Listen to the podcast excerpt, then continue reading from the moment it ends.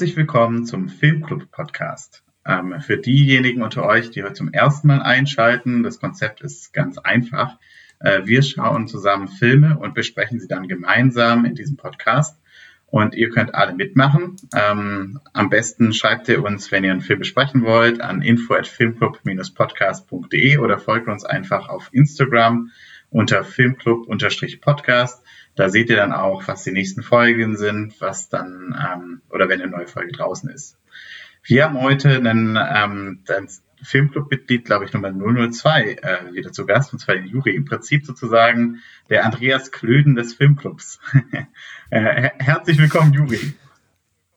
Hallo, Juri. Hallo. Schön, dass du da bist. Ja, freut mich auch, wie ich jetzt mit Andreas Klöden äh, umgehen soll innerlich. Das muss ich mir noch kurz überlegen. Der, also mein Spitzname für Andreas Klöden war immer Andi Klöten. Und äh, deswegen weiß ich nicht, ob ich das als Pseudonym möchte. Ja, aber ich, ich dachte nur, ähm, weil, du, weil du als Zweiter sozusagen in unseren Filmclub gekommen bist und Andreas Klöden verbinde ich einfach sehr stark mit dem zweiten Platz. Ich und nicht Jan Ulrich, den fünfmaligen Tourzweiten. Juri, äh, Spitznamen sucht man sich nicht aus. Das okay, ja, von mir aus. Aber äh, Andreas Klöden hat auch nie jemanden betrogen. Nee, aber ähm, ist Jan Ulrich noch fünfmaliger Tourzweiter? Ja, tatsächlich. Ähm, ja, tatsächlich. Die, die hat man ihm nicht aberkannt. Nur den dritten Platz 2005. Okay. Ja, sehr ist gut zu wissen. Ja, ähm, ich finde es übrigens auch sehr interessant. Ähm, wir gehen jetzt ja in das Thema rein, Doping im Radsport. Ähm, wie unterschiedlich, also zur Vorbereitung für diese Sendung habe ich mich so ein bisschen durch YouTube geguckt, wie unterschiedlich mit dem Thema in den USA und in Deutschland umgegangen wird. Also, ähm, mhm. hast du mal verglichen, Juri, so die Interviews von Jan Ulrich oder Andreas Klöden mit den Interviews von Tyler Hamilton und Lance Armstrong? Mm, ja, gut, es kommt ein bisschen drauf an. Tyler Hamilton ist ja so, so der Kronzeuge praktisch, der ja wirklich so ganz offen ausgesagt hat und detailliert erklärt hat und alles. Und da wirkt es so richtig professionell. Ja, da denkt man, das ist ja wie so ein Politiker, der jetzt spricht. Und wenn man sich einen Jan Ulrich anguckt, der einfach nur dementiert in jeder möglichen Situation, ja. Und äh, das ist natürlich eine ganz andere Geschichte. Ähm, also wenn man die zwei jetzt vergleicht. Aber ich denke an Armstrong, der hat ja auch gelogen, aber das ist halt viel aggressiver also wenn da gelogen wird, ja. Ich würde sagen, in Deutschland hat man sonst einfach immer nur so dementiert, gesagt, nö, sage ich jetzt nichts zu. Und äh, in Amerika halt so alles oder nichts. Ja, entweder greifen wir voll an oder, oder wir oder, oder wir geben alles zu im Prinzip. Ja. Oder greifen auch gegen an. Also da genau, war ja es ist ein Kampf. Dementieren, ja. sondern es war ja quasi der Gegenangriff. Direkt. Genau. Ja. Ja. Also ich finde zu der ganzen Thematik finde ich ganz spannend, dass eigentlich, wenn jetzt zum Beispiel jemand wie Jan Ulrich nicht den Drogen verfallen wäre, der eigentlich durch sein ständiges Leugnen am Ende noch am besten dastand. Ja, so ein Fahrer wie Erik Zabel, der alles gestanden hat zum Beispiel, dem hat man auch alles aberkannt und dann quasi ihn auch noch all seiner Funktionen beraubt und der konnte dann irgendwie gar nichts mehr machen. Wohingegen Jan mhm. Ulrich einfach stur immer gesagt hat, er hat niemand betrogen, er hat niemand betrogen und der war dann mhm. immer noch irgendwie gefeiert und durfte seine ganzen Rad äh, Events machen auf Mallorca und so. Und anscheinend war diese Taktik eigentlich gut. Ja. Also lernt man daraus, Lügen funktioniert. Ja, absolut. Ja, so. Lügen hat äh, muskulöse Beine. Ja. Aber kommen, kommen wir zum Film. Ähm, Juri, äh, als, als alter Radsportfan, ähm, hast du dich da wiedergefunden? Konntest, äh, war das eine Darstellung der, der Geschichte von Lance Armstrong, die deinen Erinnerungen äh, entspricht? Ähm, ja, also jein, würde ich sagen. es ist ja so, dieses Buch, das er geschrieben hat, also die erste Autobiografie, ähm, war die Tour des Lebens und das habe ich ja als 13- oder 14-Jähriger gelesen und war völlig fasziniert damals. Also das ist ja genau diese Geschichte, äh, wie er so berichtet, wie er halt erzählt von der Krebserkrankung und wie er dann wieder angefangen hat zu trainieren. Die eine Szene, die ich damals so toll fand, die ist auch im Film. Und zwar, wie er wieder versucht, Fahrrad zu fahren und dann von einer Frau auf dem Mountainbike überholt wird. Und das schildert in dem Buch total toll, wie er da irgendwie völlig verzweifelt in diesem Moment und denkt, äh, er steigt nie wieder aufs Fahrrad. Und mhm. da musste ich mich dran erinnern. Allerdings, ähm, bin ich mit dem Film nicht so zufrieden vom Gefühl her, weil äh, es für mich wie so ein Zeitraffer war. Ja, da, da, da wird auf äh, ganz vieles nur so am Rande eingang. Man hat so den Eindruck, da muss so eine riesige Zeitspanne in eineinhalb Stunden jetzt so gedrückt werden. Und ähm, mhm. ja, außerdem finde ich persönlich stilistisch auch nicht so gelungen, dass sie dann diese Filmaufnahmen mit den Schauspielern mischen mit den Originalaufnahmen. Und ich finde das immer ein bisschen irritierend. Da hätte man mhm. auch konsequenter bleiben sollen. Aber das ist dann ja schon wieder eine Stilfrage. Ja? Von der Geschichte her muss ich sagen, ähm, ging's, war mir alles zu oberflächlich. Ich hatte da zu meiner ähm, Mitschauerin, die mit mir den Film gesehen hat, liebe Grüße an die Dame, hatte ich auch gesagt, äh, man könnte eigentlich eine Serie draus machen, finde ich, und die verschiedenen Kapitel dieser Geschichte äh, als Staffeln machen. Dann würde man dem vielleicht gerecht. Hm. Ja. Ich hatte, also äh, der Film versucht ja quasi so ein dokumentarisches Zeugnis zu sein aber das Ganze mit so einem äh, dramatischen Bogen. Mhm. Ähm, und das funktioniert aber irgendwie nicht so richtig gut, einfach dadurch, dass das äh, halt nach, einem, nach der Realität ist und die ist nun mal nicht mit dramatischem Bogen. Genau, und, und ich dachte, genau, und ich dachte, ich dachte dadurch, dass die ganze Geschichte, also für mich noch so präsent ist, ja, vor allem der reale Armstrong, die realen Interviews, ähm, war das für mich ganz seltsam, den Schauspieler. Und da muss ich sagen, da haben sie halt sehr versucht, einfach bestimmte Rennszenen oder bestimmte Geschichten, die, die man noch genau weiß, wie sie im Original ausgesehen haben, durch den Schauspieler mhm. zu ersetzen und dann wirkte das für mich so ein bisschen künstlich halt alles. Und mhm. ähm, ja, da, da, ich glaube, das ist genau, was du sagst, der Punkt, dass man irgendwie auf der einen Seite was dokumentieren wollte, auf der anderen Seite wollte man einen Spielfilm machen und diese Trennung, also oder diese, diese Vermischung, die, die tut im Film nicht so gut, finde ich, ja. Ja. Ja, das bringt, das trifft's, genau. Aber ich habe auch, also dieses, äh, der Film basiert ja auf dem Buch äh, von äh, nicht von Lance Armstrong, sondern von äh, Davis Walsh, mhm. dem Sportautor. Äh, nee, ja, doch auch. Und das ist auch so ein bisschen das Problem des Films, dass das Ganze ja aus der Perspektive dieses Davis Walsh eigentlich geschrieben ist. Also die Hauptperson ist zwar Lance Armstrong, aber wenn man es mal genau nimmt, dann ist quasi die Person, der man folgt, eigentlich eher Davis Walsh, habe ich das Gefühl. Also es ist ja die ganze Zeit, er ist ständiger Begleiter. Mhm, mh, es ja. ist der, das erste Kennenlernen äh, und es geht so durch. Ich, ich glaube, ein viel größeres Problem, das liegt eigentlich darin, ähm, eigentlich ähm, wollte der ähm, Stephen Frears, Frears glaube ich, weiß es nicht, aber also ich muss sagen, ich habe schon, schon viele Filme von ihm gesehen, ich war da sehr überrascht. Ähm, habe da eigentlich auch dann mhm. große Erwartungen gehabt. Also der hat zum Beispiel gemacht The Queen, ähm, Florence Foster Jenkins, ähm, High Fidelity, ähm, noch ein paar andere. Victorian Abdul habe ich, glaube ich, auch mhm. gesehen. Also so, gerade so, so britisches Kino. Ein bisschen konventionell manchmal, ein bisschen konservativ eher, aber doch wirklich ähm, auch sehr interessante Filme dabei. Ähm, und da hatte ich schon eine gewisse Erwartung, aber der wollte eigentlich, hatte das Buch von Tyler Hamilton gelesen und wollte eigentlich dieses Buch verfilmen hat dann aber nicht die Rechte dafür bekommen. Und äh, natürlich ist die Geschichte von Lance Armstrong sehr interessant und er ist dann sozusagen aus ähm, darauf umgeschwenkt und hat eben das äh, Buch von David Walsh genommen ähm, mhm. und hat das sozusagen als Anlehnung genommen und darauf wurde dann ein Drehbuch geschrieben und im Prinzip sind die ganzen ähm, die ganzen Szenen, die nur aus Armstrongs Perspektive sind, sind eigentlich Fiction. Die beruhen natürlich auf den vielen Erzählungen, die man kennt. Ähm, aber die ja. eigentlich die interessanten Szenen, die finde ich, die sind eigentlich die, die ursprünglich aus dem Buch kommen, weil die natürlich irgendwie am ko kohärentesten wirken. Die Szenen, die irgendwie ja. dazugeschrieben wurden, ähm, das sind alles Szenen, die ich sehr schwierig finde. Und ich muss sagen, eigentlich ja. ist es total schade, weil natürlich diesen Film aus der Sicht von einem Journalisten, den hätte man eigentlich auch in der Dokumentation ähm, widerspiegeln können. Und da gibt es auch sehr gute Dokumentationen. Absolut, ja. ja. Gibt es mehrere dazu. Ja, und ich glaube, da, was der halt versuchen wollte, war die Geschichte aus der Sicht eines Radfahrers zu machen. Ähm, und natürlich ähm, konnte er nicht das aus Sicht von Lance Armstrong eigentlich machen, deswegen ist zu diesem Film so gekommen, wie er jetzt ist. Wahrscheinlich wäre es interessanter gewesen, eben tatsächlich entweder die Biografie von Tyler Hamilton oder vielleicht das Leben von Floyd Landis oder so zu verfilmen, ähm, von einem der Wegbegleiter von, von Lance Armstrong. Also was ich, was ich wirklich ganz spannend dazu finde, da gibt es sogar eine Szene im Film. Ja, und zwar, das war, als der Armstrong noch gefahren ist, aktiv zu seiner Comeback-Zeit, glaube ich, war klar, dass ein Film geplant ist über sein Leben. Und zwar ein Spielfilm. Und da dachte ich, ach, wie krass, den möchte ich mir dann auf jeden Fall anschauen. Und da sp sprechen die auch in einer Szene, glaube ich, im Mannschaftsbus drüber, dass das verfilmt werden soll, ja. Und das wäre ja sozusagen aus Sicht von Armstrong, ja.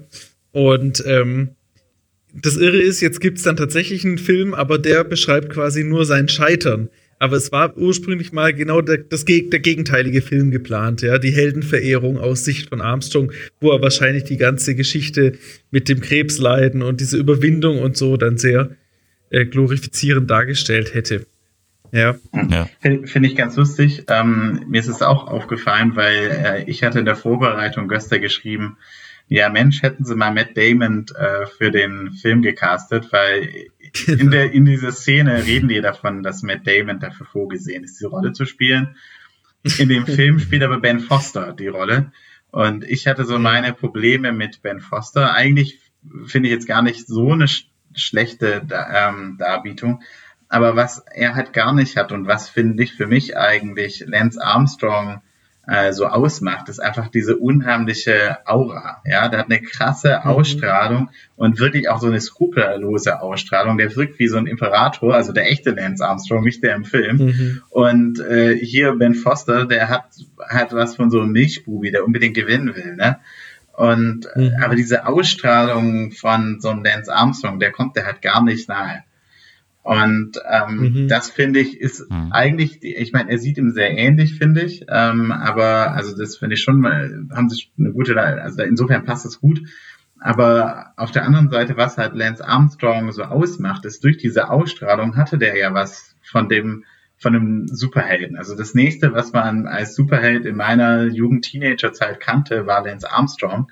Ähm, der könnte das Äquivalent zu Batman sein oder so. Also jetzt nicht jemand, dem man so große Sympathien hat, aber jemand, der einfach so eine gewisse Härte und äh, Ausstrahlung halt hat. Und ähm, da kommt der halt gar nicht dem nach. Ne? Das heißt also, wie der tatsächlich der Lance Armstrong die Leute verzaubert hat und äh, die Leute das ja auch glauben wollten, seine Geschichte, das gehört ja genauso dazu. Mhm. Das nehme ich hier in keiner Szene dem Ben Foster ab, dass die Leute dem so richtig glauben wollen und sich in diese Geschichte verlieben. Ja, und, ja. und der, äh, genau, und, und ich glaube, das ist so, wenn man so mit Armstrong aufgewachsen ist und seine Bücher gelesen hat auch und alles und auch die Interviews und das ja kennt, dann, ähm, dann, ja, dann kann der ja gar nicht da hinkommen, ja. Und der könnte das, also der, der, Schauspieler kann nie so gut sein wie das Original. Da, genau, ja. Weil der Armstrong hat das ja einfach gelebt, diesen Typen. Ja. Ja. Da ist äh, Ben Forster wahrscheinlich einfach ein bisschen mehr Fahrrad gefahren in irgendwelchen Filmen. Wir haben ja im Film gehört, was, äh, worauf es ankommt bei dem Schauspieler. Muss Fahrrad fahren können und Drogen nehmen können. Ja, aber da, das war nämlich auch so eine Frage von, ähm, äh, ja, wie sage ich das jetzt? Soll ich Namen nennen, wer mit mir den Film gesehen hat? Das, das ist, äh, liegt an dir, ne? Ähm. Weil, weil das war nämlich nicht meine Freundin, sondern nein, doch.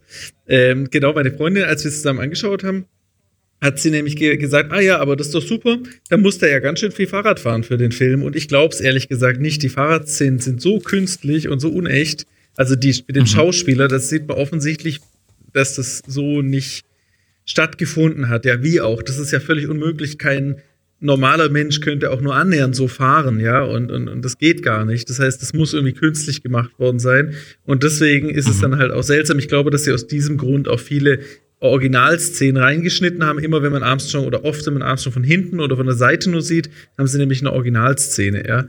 Und ich glaube nicht, mhm. dass er Fahrrad gefahren ist für den Film. Ich glaube, er hat nur ein bisschen abgenommen. Das ist alles. Wisst ihr was? Ähm, ich habe ein Interview mit ihm gelesen im Guardian.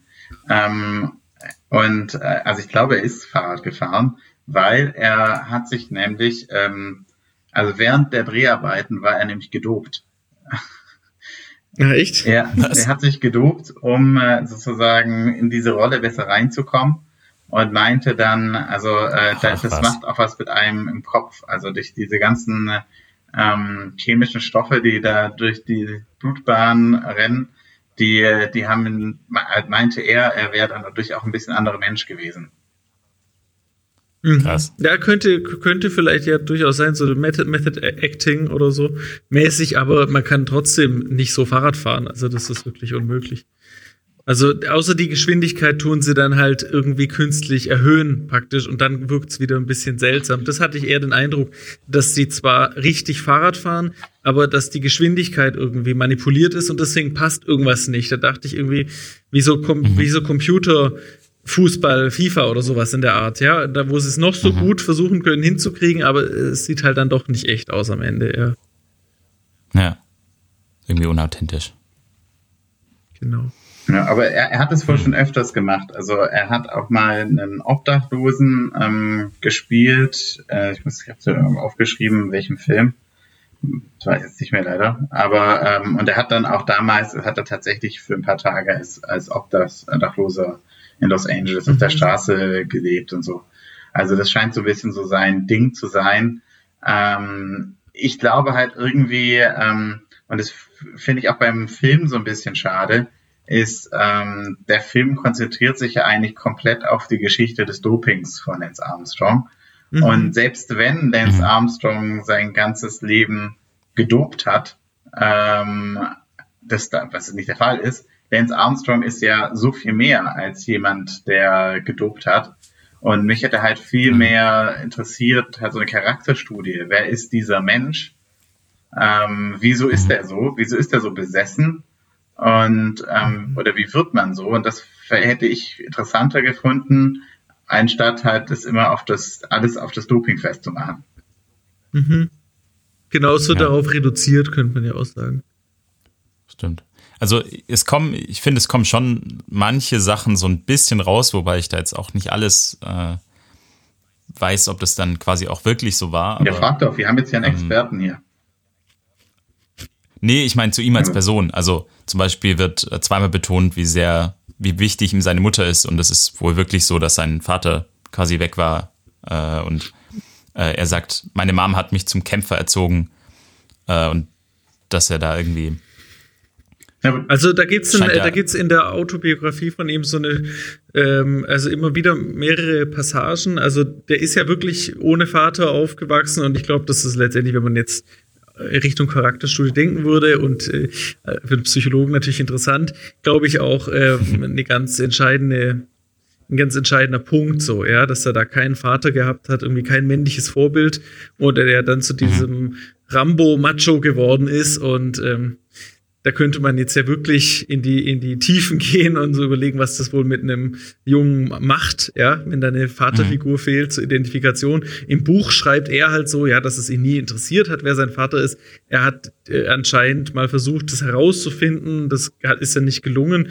Und der Vater hat sich dann wohl mal gemeldet, als er dann berühmt war und so. Und, und also, äh, also, dass er irgendwie in dem Buch schreibt, dass er sich danach gesehnt hätte oder sowas, ja. Also alles was ja verständlich mhm. wäre, ja, oder, oder was wahrscheinlich auch so war, wird völlig in dem Buch geleugnet. Also sagt, das hat ihn nie interessiert und nur seine Mutter hat für ihn gezählt und der Vater, was mhm. ich, der existiert für ihn gar nicht und das ist nur sein biologischer Erzeuger.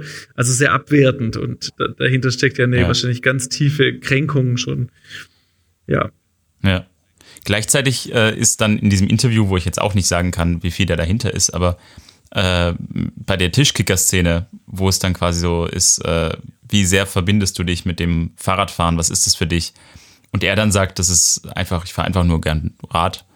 Ähm, also, wo er dann quasi wieder irgendwie das Ganze so klein macht. Also, dass er einfach halt gern Fahrrad fährt und dass es dann, dass das dann nicht mehr dahinter ist. Das habe ich so aufgeregt. Ich habe mir das, das ganze Ding aufgeschrieben ähm, weil das halt so ein hölzerner Einstieg ist. Also stell dir mal vor, du spielst Tischkicker mit jemandem und dann sagt der, ich habe es auf Englisch gesehen, der sagt der ähm, mhm. David so, ähm, The truth described is an odyssey into pain, suffering, endurance, and almost religious experience. And a, a cyclist eventually arrives at a point of advanced self-awareness. And I was wondering, do you think about that? Und ich dachte, wer schreibt denn so einen Text? Also wann würden wir sowas ja. je sagen? Ähm, das ist so hoch gejazzt. Ähm, und das Ganze noch beim Ja, genau, so ganz locker daneben. Also ähm, ja. ich dachte irgendwie, ähm, Mensch, fang doch erstmal ruhig an, lass ihn erstmal Fahrrad fahren oder so. Also ähm, ich fand der, der Anfang, der hat mir, ich mir schon sehr bitter aufgestoßen. Aber das liegt auch einfach insgesamt an den Dialogen. Ich finde die Dialoge alle ziemlich äh, äh, unauthentisch, äh, einfach weil die total, es werden einfach in jedem Satz, äh, der eingebaut wurde, gibt es irgendeine Information, die halt rein muss, äh, um das Ganze so klein wie möglich zu halten. Das gleiche war zum Beispiel später, äh, als er seine Frau kennenlernt und die einzigen Fragen sind, äh, ja, was magst du gern zu essen? Magst du Pizza? Magst du Italienisch? Magst du Fahrräder? Okay, und dann im nächsten Bild sieht man, wie sie heiraten. es ist so, es werden nur die, die allerwichtigsten Sachen rausgehauen, die nicht mit Doping zu tun haben. ja, nämlich Pizza ähm, essen und Fahrradfahren mögen. ja, vor allem Pizza und äh, Italienisch. Also mit Italienisch hätte er alles abgedeckt. Aber naja. Ähm, aber es ist auch, also ich fand es so, dass, weil wir jetzt nochmal zu dem Lance Armstrong als Person in dem Film, äh, am Anfang hatte ich schon das Gefühl, okay, da könnte eine, eine, persönliche Bindung kommen, also es könnte sich was aufbauen, auch als er da eben äh, bei dem Radrennen in Belgien teilnimmt ähm, und diese Zweifel hat. Aber es wird einfach kein, äh, darauf wird nicht eingegangen. Also es geht damit einfach nicht weiter mit diesem, danach denkt er einfach sofort daran zu dupen. Und diese, diese, dieser Selbstkonflikt, der wird überhaupt nicht äh, aufgebaut. Also äh, er ist sich sofort sicher, dass er dopen muss und möchte. Aber ähm, der innere Konflikt kommt nicht raus. Ja, das habe ich mir auch aufgeschrieben. Ich dachte, Mensch, das ist doch so eine krasse Entscheidung für jemanden, der sein ganzes Leben lang Sport gemacht hat und der Unheimliches geleistet hat, sicherlich auch ohne Doping.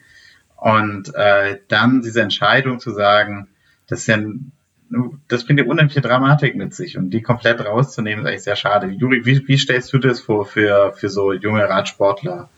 äh, zu der Zeit von Lance Armstrong. Wie, wie lief das für die ab, ja? Ähm, ich überlege gerade, ob ich mich, ob ich mir das wieder einfällt. Äh, wie es mal einer nämlich in so einem, in so einer Doku, die ich gesehen habe, beschrieben hat, der beim Fuentes, das war ja so ein, dieser spanische berühmte Dopingarzt, es beschrieben hat. Also ich ich weiß jetzt gerade nicht mehr genau, wer das war, ja. Aber ich glaube, das ist einfach so gewesen, dass du damals bis zu einem bestimmten Punkt einfach gekommen bist durch deinen Enthusiasmus, deine Leistung, ja. Und ich glaube, man kann auch auf eine naturale Art und Weise ähm, sehr weit kommen, ja. Ich glaube, das ist ähnlich in anderen Sportarten, wo du ja wirklich mhm. Ziemlich gut sein kannst, ziemlich erfolgreich und vielleicht, was ist ich, vielleicht sogar auf nationaler Ebene, irgendwie kommst du mal unter die Top Ten. Und dann ist es aber halt echt so, mhm. dass du dann wahrscheinlich irgendwann merkst, okay, Mist, aber irgendwie gibt's da so ein paar, an die komme ich einfach nicht ran und da kann ich tun und machen, was ich will. Und äh, entweder informiert man sich dann selber so langsam also das ist, glaube ich, eher bei so Individualsportgeschichten wie so äh, Fitnessstudio oder, oder Bodybuilding so, ja, wo die Leute in die Szene kommen und merken, okay, die nehmen hier alle irgendwie was, die stoffen alle. Jetzt informiere ich mich mal. Und ich glaube, im Radsport mhm. beispielsweise war das vor allem damals viel mehr systematisiert. Da wurdest du dann halt irgendwann mal auf die Seite genommen und dann hat dann der Teammanager zu dir gesagt, so, und jetzt entscheide ich mal, ob du richtig mit einsteigen willst oder nicht. So in der Art, ja. Und wenn du nicht, dann ja, kannst du es eigentlich vergessen. Also ich glaube, dass das so, dann bleibt man immer so, ich glaube, so ein, so ein Fahrerteam besteht ja auch gar nicht nur aus den neuen Fahrern bei der Tour, sondern die haben einen Kader von 30 Fahrern, wo nur die besten neuen dann ausgesucht werden. Und ähm, mhm. dann ist halt klar, wenn du zu den Besten gehören willst, musst du bei dem Programm mitmachen. Ja, und dann wirst du einfach vor die Wahl gestellt. Und ich denke, wenn du ja. so viel investiert hast, ja, und an dem Punkt bist, wo du denkst, scheiße, ich habe alles aus mir herausgeholt und die anderen nehmen einfach nur noch Zeugs und deswegen sind die dann eben noch besser als ich. Und sonst kann ich nämlich diesen Beruf im Prinzip knicken und dann machst du halt mit. Und das war ja wirklich, zu der Zeit war ja wirklich jeder gedopt. Also wirklich jeder, vielleicht bis auf ganz, ganz wenige Ausnahmen. Und das wird im Film, finde ich, nicht so gut dargestellt. Ja, dass äh, ja Team Telekom genauso ein perfides Doping-System hatte wie US Postal. Ja, und ähm, das, das kommt da gar nicht rüber. Ja, und, und war nicht nur Armstrong, der äh, mafiös da gedopt hat, sondern alle anderen auch. Es war einfach völlig normal. Und es gab ja diese ich Agenda, dass man das nicht sagt, diese, diese Schweigegeschichte. Ja. Ich denke auch, dass dieses Doping-Problem nicht nur was ist, was du mit dir vereinbarst, also wo du quasi irgendwann an eine äh, Grenze kommst und denkst, muss ich jetzt oder nicht, sondern dass es auch so ein Problem des, der Sportart ist. Also, dass so ein Sport einfach in so eine, in so, ein, so eine Schiene reinrutscht. Und wenn, wie beim Radsport es eben ist, äh, dieses, diese Mentalität da ist, dass du denkst, okay, alle anderen dopen sowieso, ich muss auch dopen, dann ist es da ganz schwer, wieder rauszukommen. Ja, gut, äh, genau. Und ich denke, das ist bei allen professionellen Sportarten so. Also ich habe da eine ziemlich klare Meinung dazu, dass VfB-Profis in Freiburg behandelt werden müssen, wenn sie sich einen Knöchel verstauchen und so zum Beispiel, ja. Also warum, ja. ja. warum müssen die extra in irgendeine Uniklinik für sonst wie? Und ich glaube, dass das einfach im professionellen Sport überall so ist, ja. Aber der Müller Zum Beispiel, Wohlfahrt, ja? der hat doch magische Hände, deswegen. ja, sicher. Und da hat er auch vielleicht, vielleicht hat er so Taschenspielertricks und deswegen magische Hände, weil er so eine Spritze einfach so irgendwie so ganz geschickt rauszaubert. Und, aber, aber äh, zum Beispiel, wenn es um Epo geht, und da geht es ja auch in dem Film hauptsächlich um Epo. Man sieht zum Beispiel eine Stelle, wo die in der Schweiz sind, in der Pharmacy, und dann so ein bisschen sich überlegen, kaufen mhm. wir das jetzt oder nicht. Da versuchen die, glaube ich, diesen mhm. Zwiespalt mhm. so ein bisschen äh, darzustellen. Und ich glaube, das ist der Frankie Andreo, der da so hin und her gerissen scheint. Und da ist der Armstrong ja ziemlich, ja, hier kaufst doch einfach so in der Art. Und das Epo konnte man damals auf jeden Fall noch ganz einfach in der Apotheke kaufen dort. Äh, war, war legal. Und ähm, ja.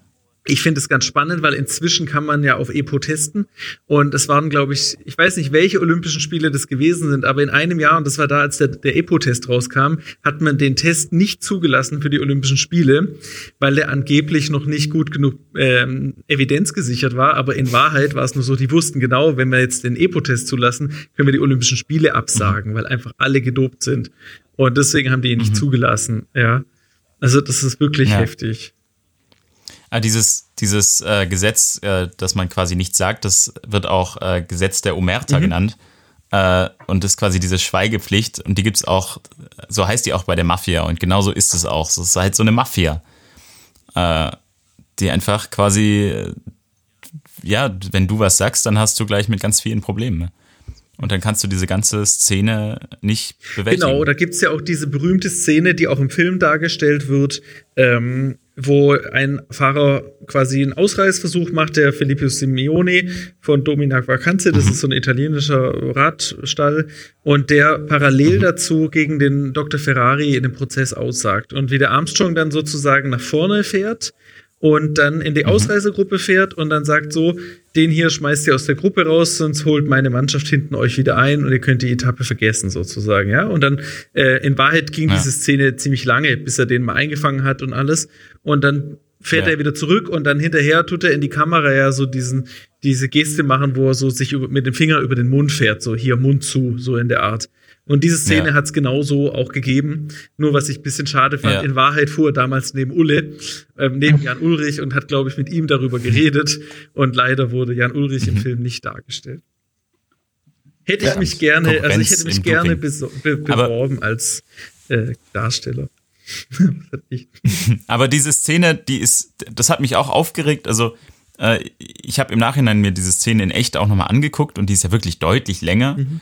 Und auch deutlich tragender. Ich finde das eigentlich einen der wichtigsten Punkte äh, in dem Ganzen, weil da ja klar wird, wie sehr du, also wie sehr dieses, diese Szene zusammenhält äh, und dass er sogar in die Kamera dieses, diese, diesen, dieses äh, Mund verschlossen mhm. macht, äh, zeigt ja quasi, also äh, wie krass der Lance drauf war, dass er das quasi sogar in die Medien gezeigt hat. Was mich dann aber am meisten äh, geärgert hat, dass diese Szene dann sofort wieder vorbei war und durch so eine Belustigung-Szene äh, von dieser menuitischen Familie von äh, Floyd Landis unterbrochen wurde und dann so ein kleiner Lacher irgendwie mit eingebaut wurde, hatte ich das Gefühl. Mhm. mhm. Also da stand dann diese religiöse Familie am Rand und hat gejubelt und er hat halt irgendwie schräg darüber geguckt klar, das hat vielleicht auch nochmal irgendwie mit dem Glauben von ihm zu tun gehabt und so, aber irgendwie hatte ich das Gefühl, das nimmt dem Ganzen so die, die Wichtigkeit. Genau, und ich finde, ich glaube ehrlich gesagt, wenn man nicht genau weiß, um was es da geht, als neutraler Zuschauer würde man das gar nicht wirklich verstehen. Also könnte ich mir vorstellen, es geht viel zu schnell. Genau. Man versteht gar nicht, was ist denn eigentlich ein Ausreißversuch? Wie heftig ist es denn eigentlich, dass ein Fahrer so eine Macht hat, äh, da rauszuspringen ja. und zu sagen, ich dirigiere hier dieses Rennen, das ist unvorstellbar, ja. Und, äh, und was, ja. was, wie mächtig der Armstrong gewesen ist. Und äh, das kommt gar nicht, aber das kann man, glaube ich, auch gar nicht. Deswegen meine ich, ist der Film einfach zu schnell, ja. Ja, stimmt. Es, es fehlt wirklich so ein Grundverständnis für viele Dinge. Also man muss, ich habe den Film einmal geguckt, ich habe ganz viele Sachen nicht verstanden. Dann habe ich quasi ganz viel recherchiert, wie die Sachen funktionieren. Dann habe ich ihn nochmal geguckt und dann habe ich viele Sachen so ein bisschen verstanden, weil du, du musst einfach eine gewisse ein Grundwissen haben, um da überhaupt äh, mitzukommen. Und eben dieses Technische, dass es Ausreißer gibt und so, das wird zwar mal erwähnt, aber der normale Zuschauer kann damit ja so schnell nichts anfangen. Genau. Äh, ich wollte kurz sagen, es gibt schon ja. Momente, wo man, wo Jan Ulrich auftaucht, Juri. Äh, und ich glaube auch Andreas Klöden, auch in dem Gespielten, die haben halt nur keine tragende Rolle. Die stehen halt meistens eher wie auf dem Podest oder sind halt mal so in der Gruppe. Also ich, mir ist schon sehr aufgefallen. Deswegen, wie, wie hat dir die Performance von Jan Ulrich gefallen im Film? Nein, ich kann mich, ich, ich weiß nur, dass sie ihn einmal auf jeden Fall gezielt versucht haben darzustellen bei der ja. Abschlussrede vom Auszug, ja. Und ich muss sagen, leider ist es auch wirklich der einzige Charakter, der perfekt getroffen ist. Ulrich hat in Wahrheit auch nichts anderes gemacht, als da rumzustehen und skeptisch zu gucken. perfekt besetzt. Ich habe ich hab sogar echt kurz versucht, war versucht anzuhalten, um zu gucken, ob es nicht der echte ist, den sie kurz gecastet haben. Hätte gemacht wahrscheinlich. Ja, vermutlich. Er hätte es dann geleugnet, aber. Äh ja. Ich, ich habe eine Frage. Es gab so eine Szene, also ich habe auch manches nicht verstanden. Es gab so eine Szene ähm, relativ am Anfang. Ähm, da fährt er schon im gelben Trikot und ähm, dann äh, lässt er sich zurückfallen und dann wird äh, irgendwas gemacht vom Auto raus und dann macht er seine, seine Wahnsinnsattacke. Mhm. Weißt du, was sie da gemacht haben mit seiner Bremse oder so? Warum die da, irgendwas nachjustiert haben, was da geht? Das war 1999, 9, oder? 99, 99. glaube ich, erste. Ja, genau. Ähm, das war auch eine Szene, wo man Jan Ulrich äh, sieht. An, aber Ulrich ist 99 nicht mitgefahren. Ah, ja, gut, dann war es ein anderer T-Mobile-Fahrer. Mist. Ich dachte, es wäre. Dann war ja, ja. Wer war 99? War, war doch der, ähm, der, der, ähm, wie hieß der Typ? Der war auch ein starker T-Mobile-Fahrer dabei. 99 hat Gerini eine Etappe gewonnen. Aber ist das, war nicht 99, war nicht 99 die äh, Tour de Lars, was sie da gesagt haben? Die erste, Doch. sein erster Weil, Sieg war das auf jeden Fall, 99. Genau, genau 99, genau. Und dann hat er 2000, 2001 und dann 2002 und 2003. Und 4 und 5. 5. Ja, gut. Ja, und, ja. aber das war diese, also es gibt diese Szene, wo sozusagen der Journalist einfach merkt für sich, das muss jetzt genug sein. Also ja, ja, Abend. genau. Also da, da kann ich was zu sagen. Also ähm, es war so diese Attacke, die war ja schon geplant und der Armstrong hat es oft gemacht, dass der kurz vor seinen Attacken nochmal mit dem Johann Brunel äh, irgendwie kommuniziert hat. Also vielleicht sollte das irgendwie nur dargestellt werden, dass er nochmal mit dem was spricht. Also der hat ihm da nicht irgendwie was am, am, am also irgendwie was frisiert am Fahrrad oder so, sondern vielleicht wollte er sich nur kurz mit dem absprechen oder das wollten sie vielleicht äh, symbolisieren. Und dann ist er halt abgegangen, äh, diese Aha. Etappe. Und damals dachte man ja noch so, okay, heute geht's in die Berge, sozusagen, jetzt verliert er sein gelbes Trikot, weil das kann ja nicht sein, dass er gegen diese ganzen äh, Kletterer gewinnt. Und dann muss es so krass gewesen sein, also wie, wie er gefahren ist, ja. Und äh, also in einer unvorstellbaren Wattzahl muss er gefahren sein.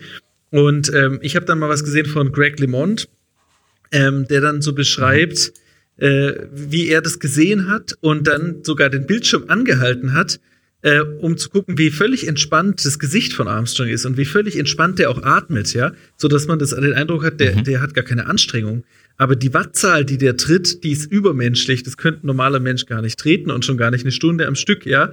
Und, und der ist dabei mhm. ganz locker. Und dann hat er auch gesagt, ja, hier, äh, da ist, der, der müsste längst in der Sauerstoffschuld sein, sozusagen. Aber der kann noch ganz entspannt ja. atmen, noch kurz mal hier an sein Mikro greifen, mit dem Teamchef kommunizieren und da, da müsste eigentlich jedem mit gesundem Menschenverstand klar sein, dass das unmöglich ist, ja. Dazu ja. muss man sagen, äh, Watt bezeichnet man äh, quasi, wenn quasi die, die Kraft, äh, die der braucht, um sein Gewicht den Berg da hochzuschieben. Und äh, da gibt es verschiedene Zahlen, äh, an denen man quasi erkennen kann, ob das Sinn, also ob das menschlich ist oder nicht. Das hat, glaube ich, der äh, Sportwissenschaftler äh, Vallière, Antoine Vallière. Ah, da hat, hat jemand gute äh, Recherche gemacht. Sehr gut. ja, was ist ja. die Leistung, genau? Einfach die Leistung, die gerade genau. erbracht wird. Die mechanische Leistung, könnte man sagen. Ja. Und da hat eben äh, dieser Antoine Vallière, der hat das auch, äh, der hat so verschiedene Kategorien äh, erstellt. Aber da können wir nachher nochmal drauf äh, zukommen. Was ich an dieser Szene, ich glaube schon, dass er da an dem Fahrrad was gemacht hat. Äh, irgendwie, ich hatte das Gefühl im Nachhinein, ob er da vielleicht irgendwie die Bremse wieder gelockert hat, weil äh, im Nachhinein hieß es ja, er hat quasi gebremst beim Bergauffahren. Mhm, ja, ja. Aber du hast doch keinen Sinn, sie zu lockern, oder? Na, das, die Feste einzustellen, weil er so den Berg Start. hochrast und dass man die, lieber mal die Bremse richtig einstellen, dass du nicht zu schnell den Berg hoch.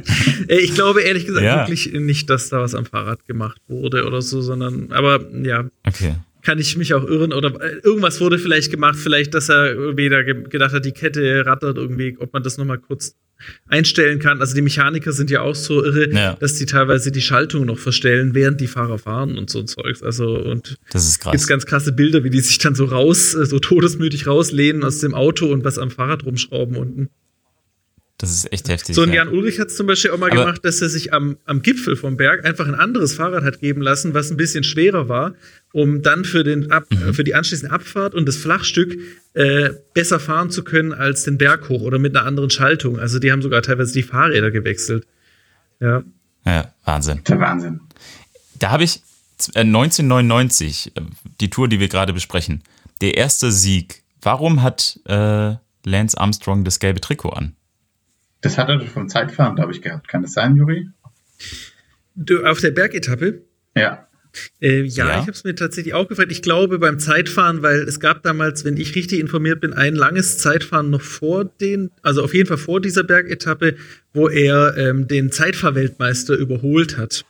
Und ja. ich glaube, dass er sich da geholt hat oder zumindest ganz nah rangekommen ist ans gelbe Trikot und es dann eben bei dieser Bergetappe dann hatte. Ja, ich weiß aber nicht genau, das könnte sein, dass davor noch irgendwie eine Übergangsetappe war und dass sich dann da geholt hat oder ja, aber es ist auffällig, dass er im gelben Trikot schon die äh, Etappe angeht. Mhm, das hat mich das, das wäre echt interessant. Gewundert. Könnte sein, dass es das Zeitfahren gewesen ist, dass er sich da geholt hat, ja. Okay. Da auch dieses Rennen äh, 1995, glaube ich, oder ein bisschen früher noch, dieses in Belgien, ja. äh, das erste Rennen, äh, wo er da quasi verliert. Ist es üblich, dass man so Strecken fährt mit dem Rennrad, die so matschig und kaputt sind? Ja, das ist, äh, das ist eigentlich nicht üblich, aber das ist so ein ganz bekannter Klassiker, Klassiker. der im Frühjahr ja. ausgeteilt wird, Paris-Roubaix über Kopfsteinpflaster. Und manchmal führt auch die mhm. Tour de France über solche Passagen, aber das ist eher selten der Fall. Und da passieren auch fast immer Unfälle. Das ist dann nicht so toll. Okay. ja. Weil ich äh, fahre nämlich auch Rennrad und äh, das mhm. ist meines Erachtens äh, ein, äh, das sollte man nicht tun solche Strecken zu fahren. Genau. Fand ich eine sehr unangenehme Szene, weil äh, er dann sozusagen am Anfang sagt ihnen dann jemand 1995, ähm, das ist auch Brunel, ne? Sagt ihm dann am Anfang, guck mal, die ja, alle, genau. die sind hier gedopt, du hast keine Chance hier, weil die haben einfach mehr rote Blutkörperchen und dadurch mehr Sauerstoff und so. Und ich mhm. dachte, also ganz ehrlich, in den 90er Jahren war EPO überall äh, und äh, Lance Armstrong erfährt so am Anfang von so einem Rennen davon. Und ich dachte, das ist irgendwie, nehme ich das nicht ab. Ja, mhm. stimmt. Aber das ist eben das Problem mit den ganzen Unterhaltungen gewesen in dem Film, dass alles, was gesagt wurde, äh, irgendwie einen Sinn haben musste. Also es gab nie mal irgendwie ein Wort, was halt so, oder eine Unterhaltung, die halt einfach so gefallen ist, die so ein bisschen Normalität gezeigt hätte sondern jedes Wort war irgendwie wieder wichtig. Ja, und die einfach den Charakter entwickelt, so ein bisschen, ne? Also ich, ich glaube auch ja, gar nicht, genau. ehrlich gesagt. Also ich, ich teile nicht das Ding, dass man da jetzt irgendwie eine ganze Serie draus machen muss. Ich, man kann ja einfach nur sich äh, konzentrieren auf ein paar Momente, auf vielleicht einen kurzen Zeitraum und man kann auch innerhalb von einem kurzen Zeitraum kann man diesen Menschen sehr gut kennenlernen. Also ich glaube, wie er diese Ausreißer einfängt, das ist einfach ein Thema, da kannst du es direkt merken. Oder ich finde dieses Doping, also was man vielleicht nicht ähm, vernachlässigen darf, ist, diese Radsportler und vielleicht generell Sportler, die haben ja andauernd ganz, ganz viel Kontakt mit Ärzten und mhm. äh, ganz viel Kontakt, den die mit Ärzten und auch Masseuren haben und so. Das ist natürlich nicht immer nur Doping. Ne? Das heißt, am Anfang gibt's ja einfach auch ein vertrauensvolles Verhältnis mit den Ärzten, weil die äh, denen ja auch gut tun. Ich meine, also wenn, wenn ich nur nach äh, 100 Kilometer radeln, bin ich schon völlig am Ende. Äh, also ich habe keine Ahnung, ähm, wie das ist, wenn man mehrere Tage diese Leistung hintereinander erbringen äh, tut, ja. Von daher, also ja. Völliger Wahnsinn. Also krass, ja, das ist so fern von allem. Das heißt, sie müssen ja andauernd Schmerzen haben und Ärzte brauchen. Und deswegen denke ich, das ist, da rutscht man auch langsam rein in diese Szene. Und bei manchen Fußballern oder so denke ich mir auch, wie viel Schmerztabletten die alle nehmen. Ähm, da, wenn jetzt da irgendeine andere Tablette mal dabei ist, ob die das jetzt wirklich alle immer so hinterfragen, ähm, sei mal dahingestellt. Mhm, mh. Ich, also bei Lance Armstrong hat man schon das Gefühl, dass er das Ganze auch versteht. Also der, der Arzt gibt ihm zwar den Einstieg, aber man hat das Gefühl, als würde er das alles selber entscheiden. Also was vielleicht nicht sehr realistisch ist, weiß ich nicht. Äh, kann uns Juri wahrscheinlich weiterhelfen. Mhm, ich finde, das, das ist, glaube ich, äh, wie Jesse sagt, auch auf verschiedene Sportarten. Ich finde, man sieht es auch ganz cool bei Deutschland, ein Sommermärchen zum Beispiel, ja, wo irgendwie auch, kommt auch mal so ein Arzt vor, der mhm. erklärt, warum er Blutproben am Ohrläppchen nimmt, weil es irgendwie ein bestimmtes, besonders gut durchblutetes ähm, äh, wie, wie das Organ ist oder ist das Ohrläppchen Organ? Keine Ahnung, was ist das eigentlich? naja, aber irgendwie, und dann erklärt dann der Arzt was und ich glaube, Christoph Metzelder ist derjenige, der äh, da gerade Blut äh, abgenommen kriegt und ich glaube, der hat überhaupt keine Ahnung zum Beispiel, ja. Und ich denke, bei den Radprofis mhm. sind, die sind schon mehr informiert und wissen da auch mehr drüber. Aber ich glaube, allgemein im Profisport sind die Ärzte wirklich, das, die Sportler vertrauen denen, glaube ich, auch einfach, ja.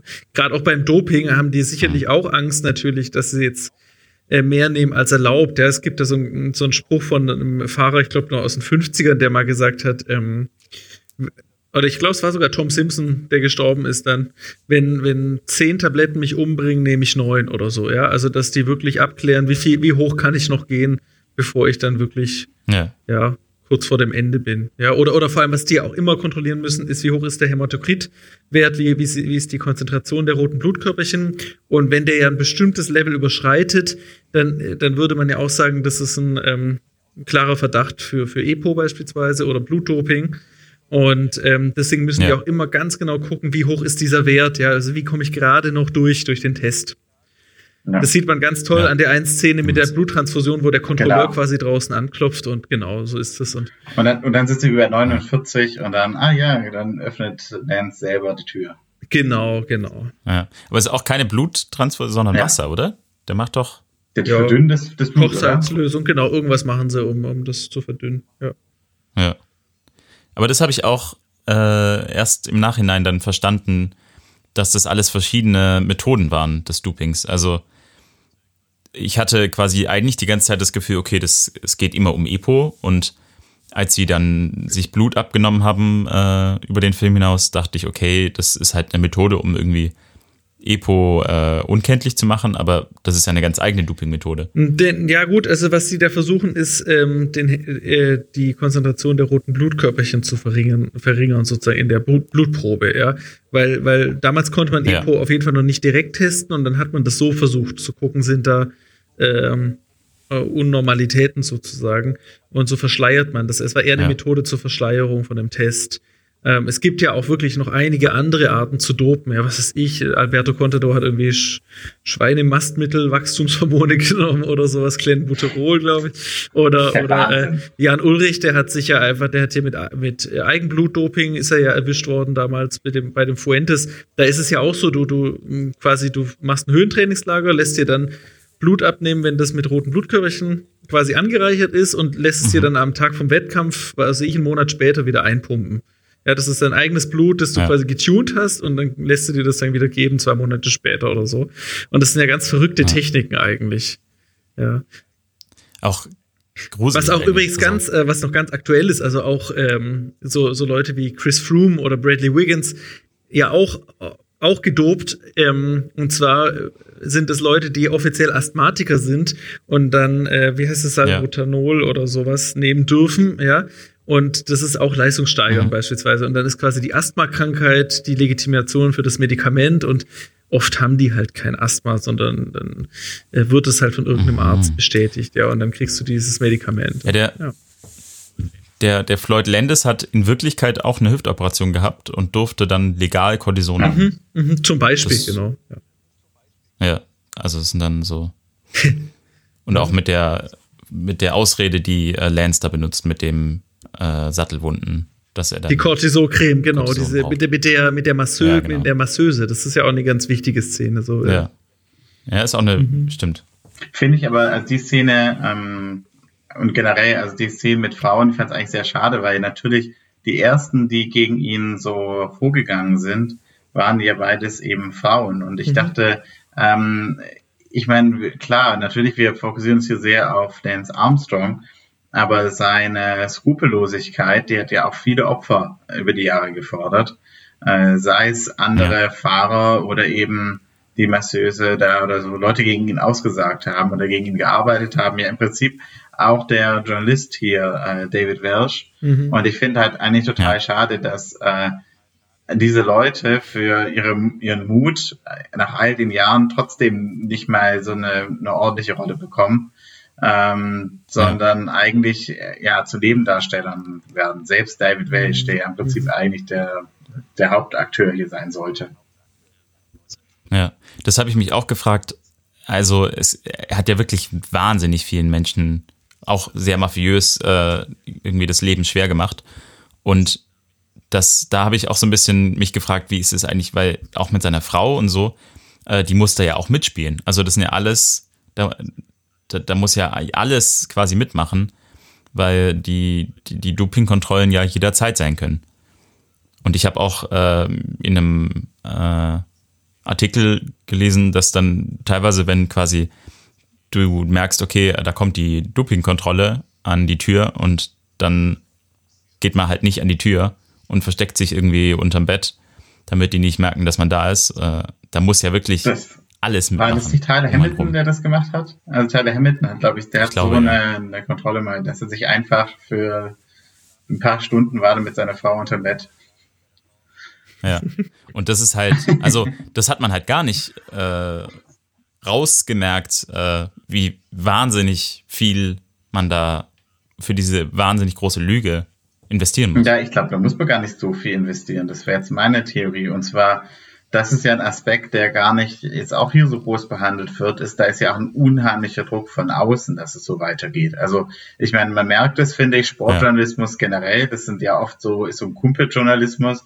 Ich hier, der David mhm. Welsch, der hat auch mit seinen Kollegen Probleme, um die Story überhaupt durchzubekommen. Und die anderen sagen so, Mensch, der soll sich nicht so anstellen. Und da gibt's auch diese berühmte Pressekonferenz, äh, nachdem eben der, der Tour der Schande, ähm, wo dann Ernst Armstrong sagt, ja, also wir müssen uns wieder neu den Sport verlieben.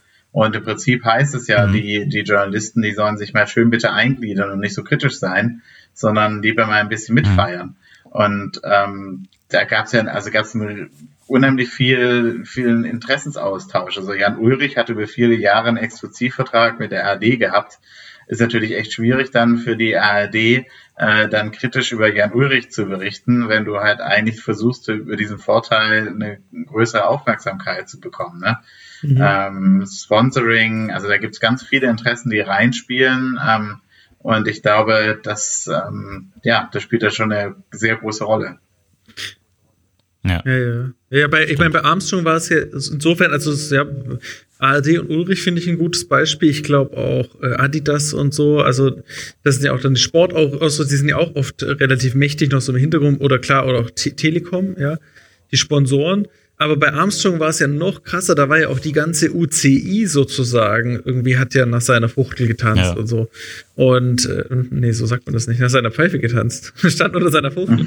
ja, auf jeden Fall. Und, und, und ich finde, weil, weil, weil alle von diesem Märchen so profitiert haben, von diesem Comeback des Jahrhunderts, ja.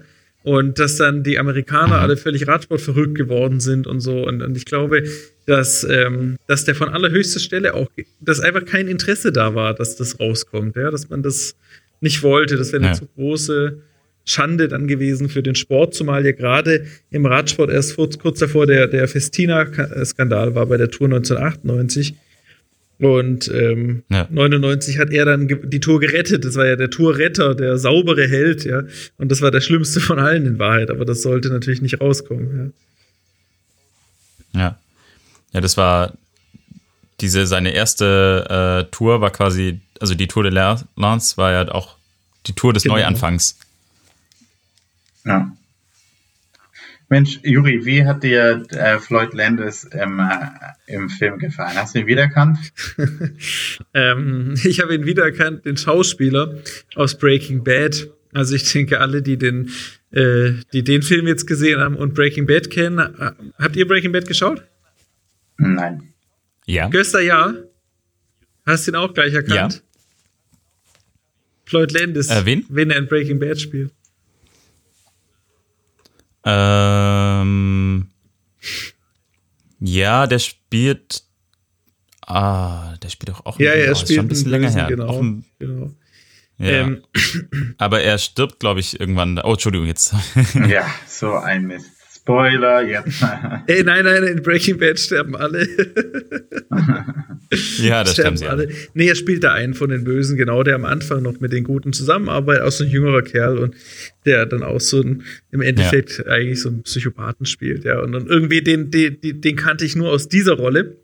Und ähm, dann spielt mhm. er plötzlich Floyd Landis und äh, irgendwie fand ich das dann ganz lustig. Und ich habe ja auch den echten Floyd Landis äh, ziemlich präsent, so wie der ausgeschaut hat und auch einige Interviews von dem gehört und ähm, ja, ich, ja, es, hat, es, war jetzt nicht unpassend, ich fand es ganz in Ordnung. Ich wusste zum Beispiel gar nichts über diesen Hintergrund, das fand ich ganz spannend.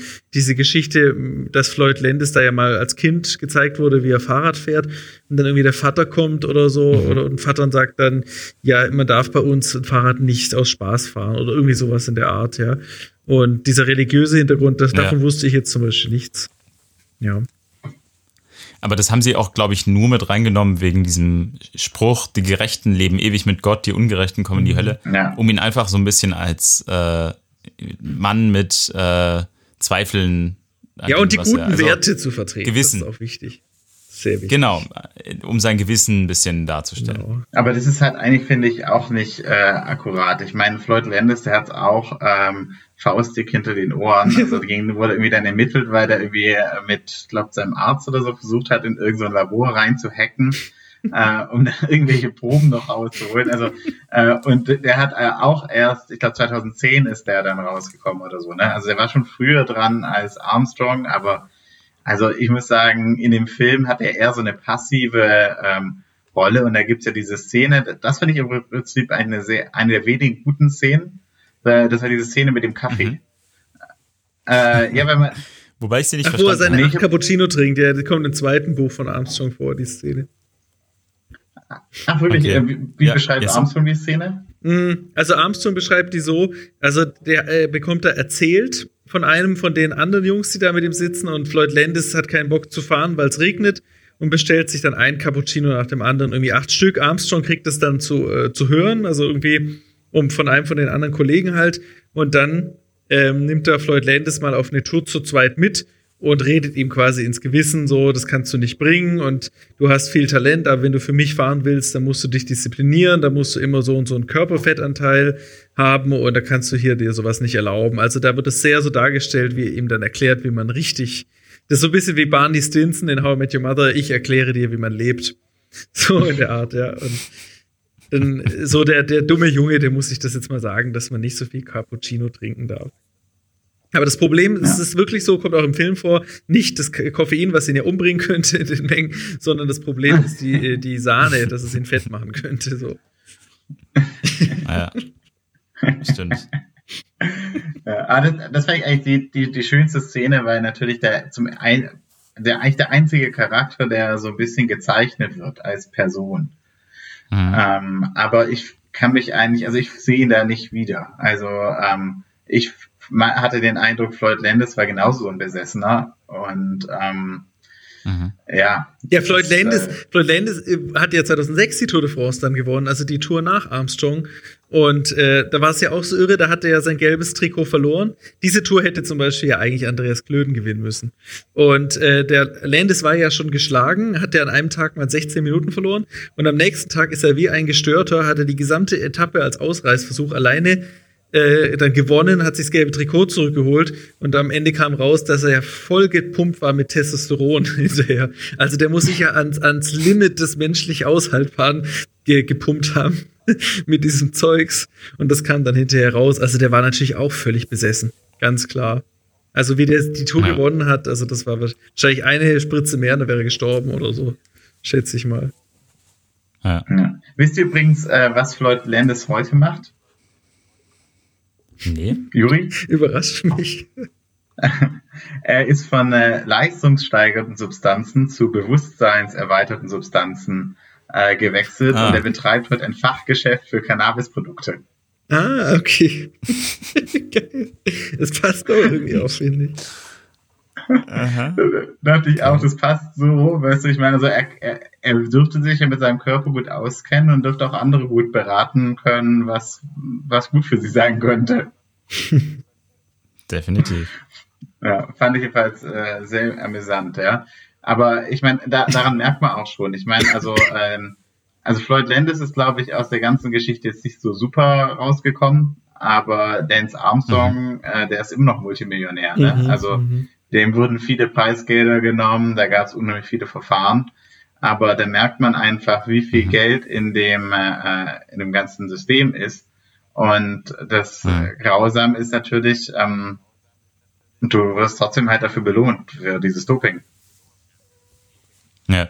Die, du, also es geht eben nicht darum, wo, wofür du bezahlt wirst, ob du halt ein guten, guter Fahrradfahrer bist das oder eine gute Marke halt bist. Einfach, genau, ob du eine gute Marke bist. Ja.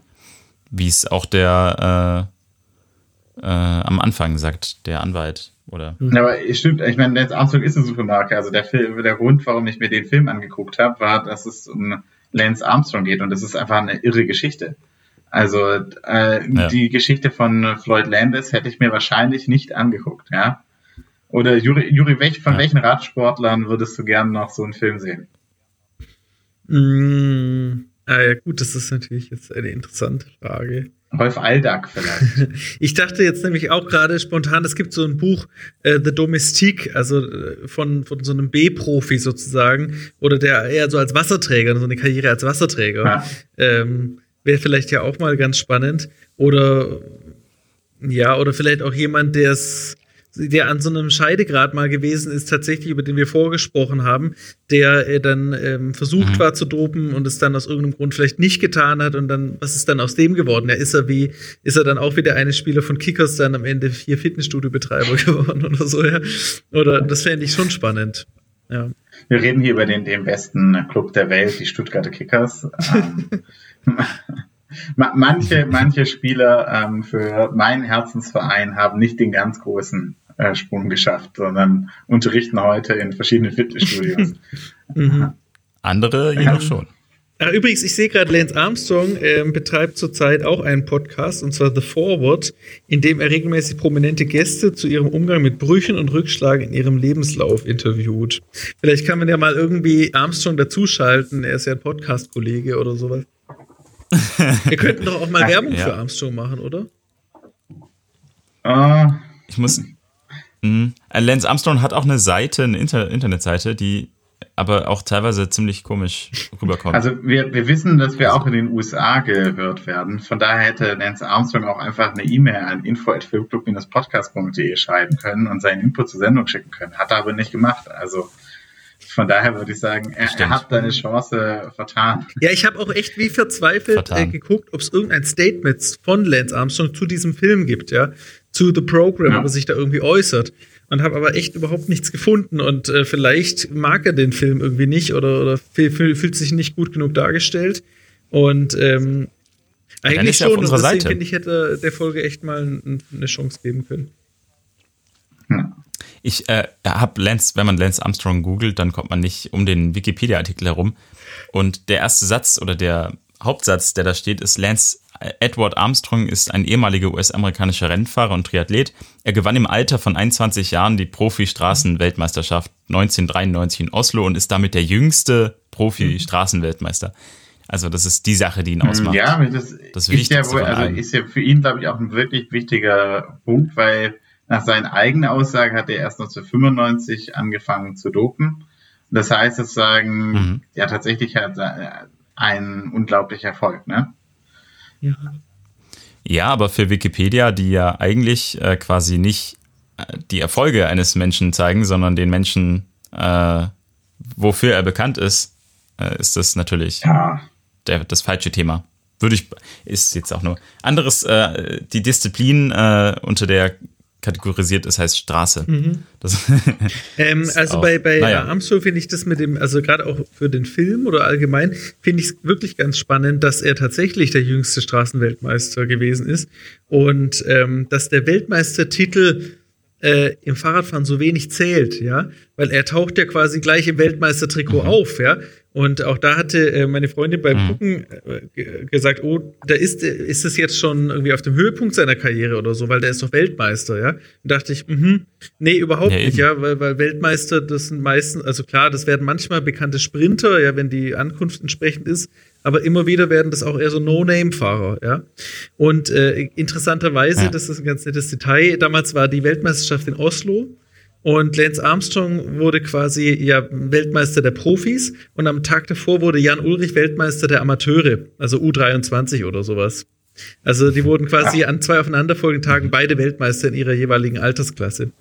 Und äh, ja, ganz interessantes hm. Side-Fact. Ja. Für Freaks. Ich, ich, muss sagen, ja, damit natürlich sind wir hier im Podcast bestens aufgehoben. ähm, also ich muss sagen, zwei äh, Szenen zu Lance Armstrong. Einmal ähm, eine in, äh, im Film und eine in Wirklichkeit. Und ich muss sagen, die in der Wirklichkeit hat ihn für mich besser charakterisiert. Also der Film versucht ihn auch manchmal so ein bisschen ähm, zu formen. Und da gibt es diese Szene, wo er ganz lange vor dem Spiegel steht und einfach sagt, äh, ich wurde nie positiv getestet, ja. Also es war, ist, also ich meine, wenn man sich mhm. den Satz schon anhört, ne, also das ist ja im Prinzip, ich wurde nie positiv getestet, das ist ja ähnlich wie Jan Ulrich, ich habe niemanden betrogen. Ähm, da, das, da hat ja jeder schon das Gefühl, da ist trotzdem ja irgendwas faul, ne? Ähm, aber ich muss ja. sagen, die Szene, die wirkt einfach nicht authentisch. Ich habe nicht das Gefühl, dass man da Jan Ulrich, äh, nein, Ulrich um Gottes Willen, Lance Armstrong näher kommt.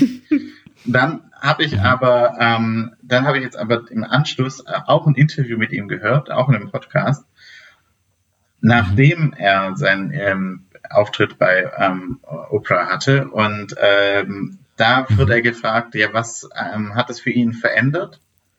Und er hat gesagt, ähm, also ich kann jetzt den Wortlaut nicht mehr genau hinbekommen, aber er, er, hat gesagt, er hat gemerkt, wer von den Leuten in seinem Umfeld loyal zu ihm ist. Und ähm, weil viele da natürlich gesagt haben, was für ein Vollidiot, und aber andere wären irgendwie zu ihm gestanden und beim Paar hätte er dann gemerkt, dass die ja dann doch näher bei ihm sind. Und ich muss sagen, das fand ich war ähm, für mich einfach hat diesen Menschen da bin ich dem so nahe gekommen, weil ich das Gefühl habe, dieses, dieses Verlangen nach Loyalität und Disziplin, das hat ihn ja auch schon so als Fahrer mhm. ausgemacht. Ne? Und ich glaube, mhm. dass ähm, auch wie er mit seinem Team umgegangen ist. Also er war ja, das war ja grausam. Also ähm, da habe ich ja. Input bekommen vor der Sendung. Ähm, danke da an unsere treuen Zuhörer. Äh, der hat teilweise wohl auch ähm, im Training und so seinen Teamkollegen schlechtere Fahrräder gegeben um äh, dann, mhm. dann im Training auch zu dominieren. Ja, also da Echt? müssen wir ja. Krass. Mhm. Ja. der muss, da muss man ja völlig wahnsinnig sein, um sowas zu machen. Mhm. Ja.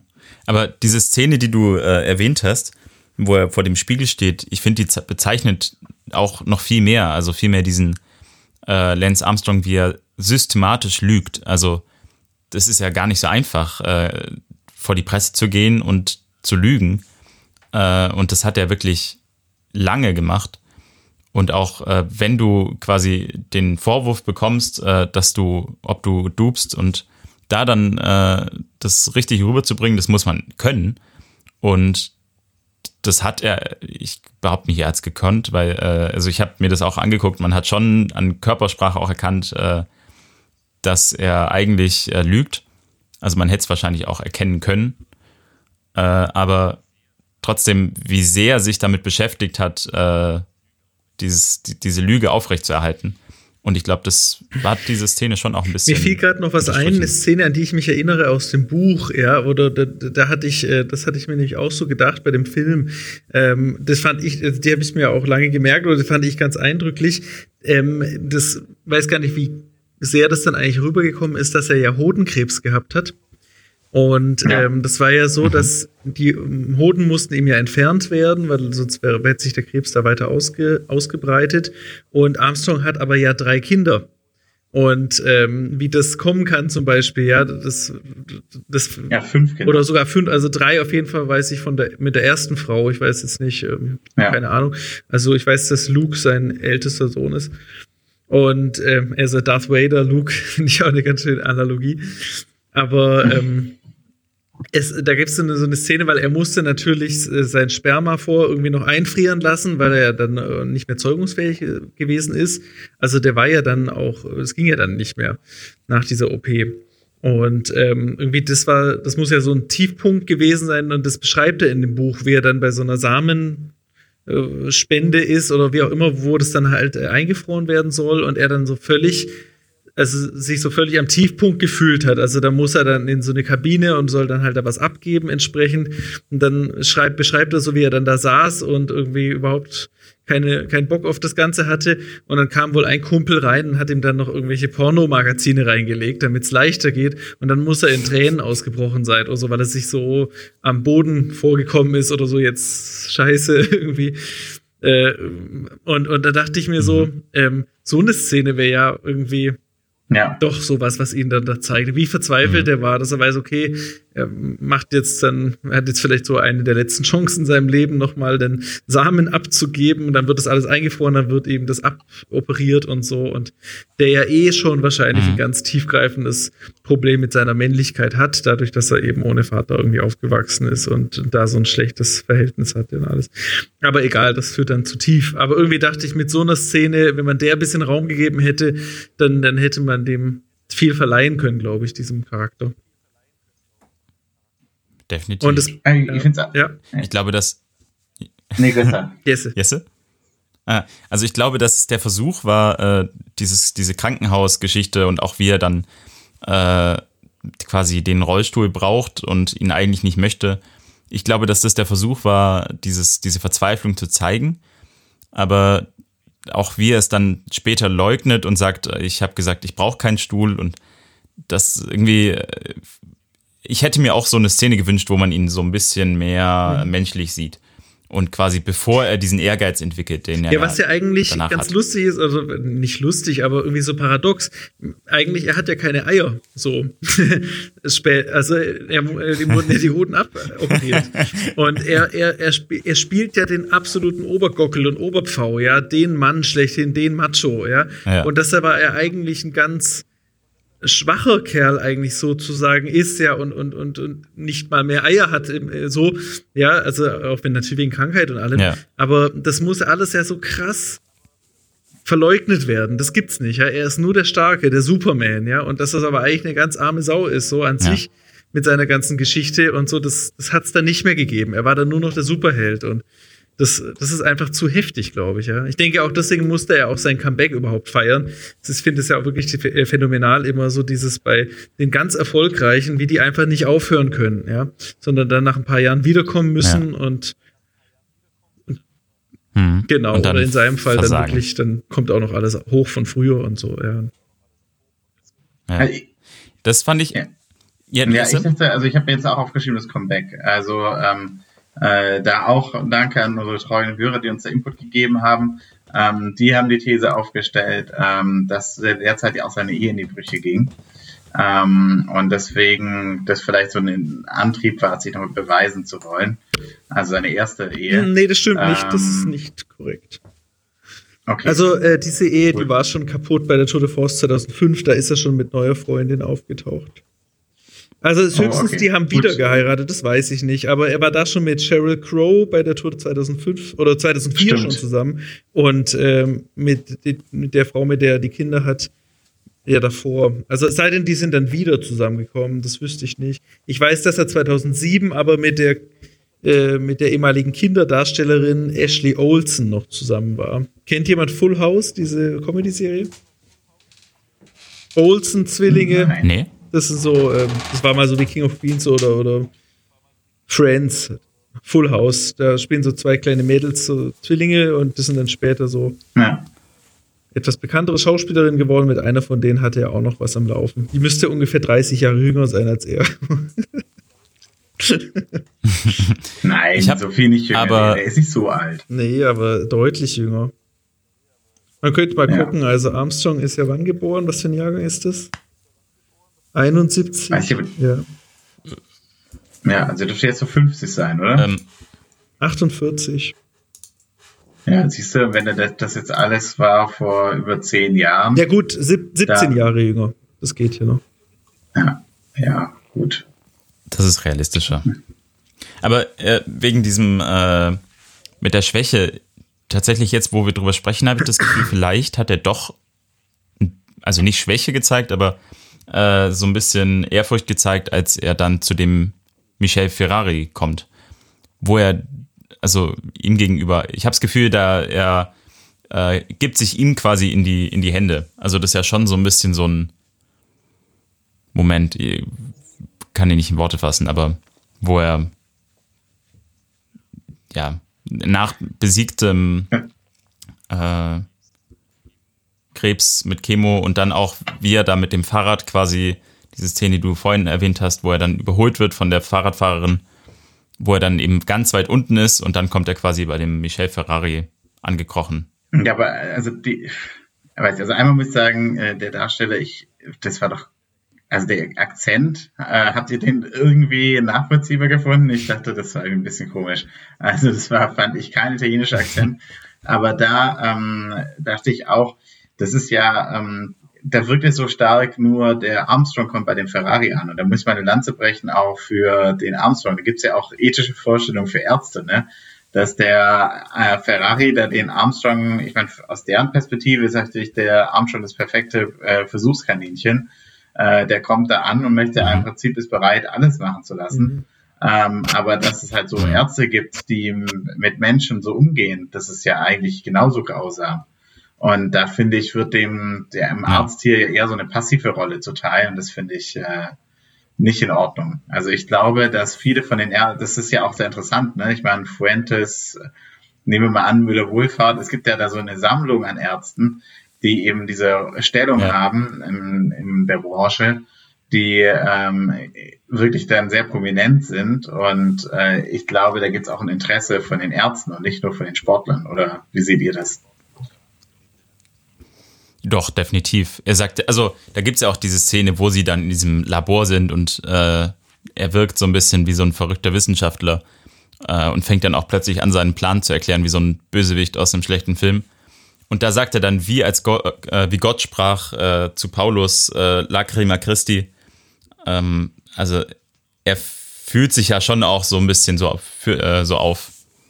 Ähm, und da ist er schon, spielt er eine große Rolle. Äh, in dem Moment eine deut deutlich größere Rolle als Armstrong, was das betrifft, mit dem Epo.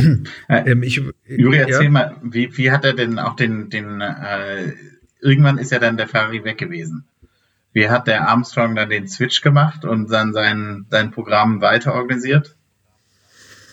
Hm, also ich meine, bei der ja, ich überlege gerade, ob das die Tourvorbereitung für 2005 gewesen ist. Nee, ich glaube, dass ich glaube ehrlich gesagt, dass er mit ihm auch noch mal bei seinem Comeback zusammengearbeitet hat, so privat. Da könnte ich mich jetzt aber irren, das müsste man noch mal recherchieren. Auf jeden Fall weiß ich, dass er ähm, noch 2005, also bei seiner letzten Tour, wo er gewonnen hat, dass er da noch sehr eng mit ihm zusammengearbeitet hat und da habe ich das mal gesehen, wie die sich dann, also wie die das dann getestet haben. Also der ist mit dem zusammen zum Training gegangen und hat dann getestet, äh, wie ist, mhm. ähm, wie, ist eben der, der, der Blutwert und hat das dann auch während dem Training dann mal getestet und hat dann irgendwie einmal so gesagt, ja, das ist extrem gut, also keiner wird den besiegen können bei der Tour de France und so und hat da sehr eng mit ihm zusammengearbeitet. Und äh, ich könnte mir vorstellen, dass der, mhm. also die hatten wohl auch wirklich eine sehr enge Verbindung miteinander. Und ähm, dass er ihn entweder mhm. privat noch beraten hat oder dass Armstrong einfach auch ganz arg viel bereits gewusst hat.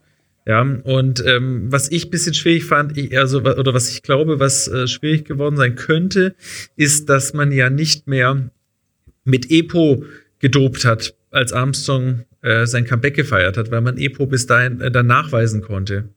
Und deswegen musste er ja auch umgeswitcht mhm. haben, wie er sich dann gedopt hat. Und es gibt ja auch eine, Dokum eine Dokum Fernsehdokumentation, die Armstrong damals ähm, mitgemacht hat, dass man ihn das ganze Jahr während seinem Comeback ja immer wieder überprüfen kann. Und äh, auch während der Tour ja. de France wurde er begleitet mhm. von einem Journalisten. Und ähm, da, da gibt's ja dann so, oder da wird es ja so dargestellt, dass Armstrong wirklich völlig hier mit reiner Weste fährt und nicht gedopt und alles. Und da ist er ja auch bei weitem nicht so gut wie in den, in den früheren Jahren.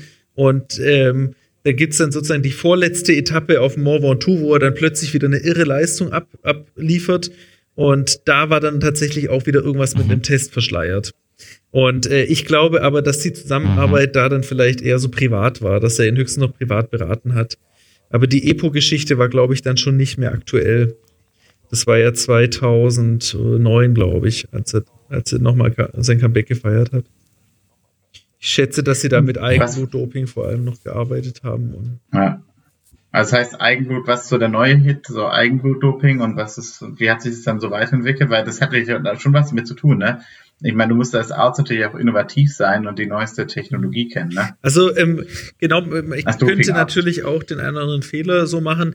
Jetzt, äh, also falls da jetzt einer von den Zuhörern besser Bescheid weiß, dann ähm, verzeihe er mir bitte, das ist jetzt so das, was ich meine zu wissen.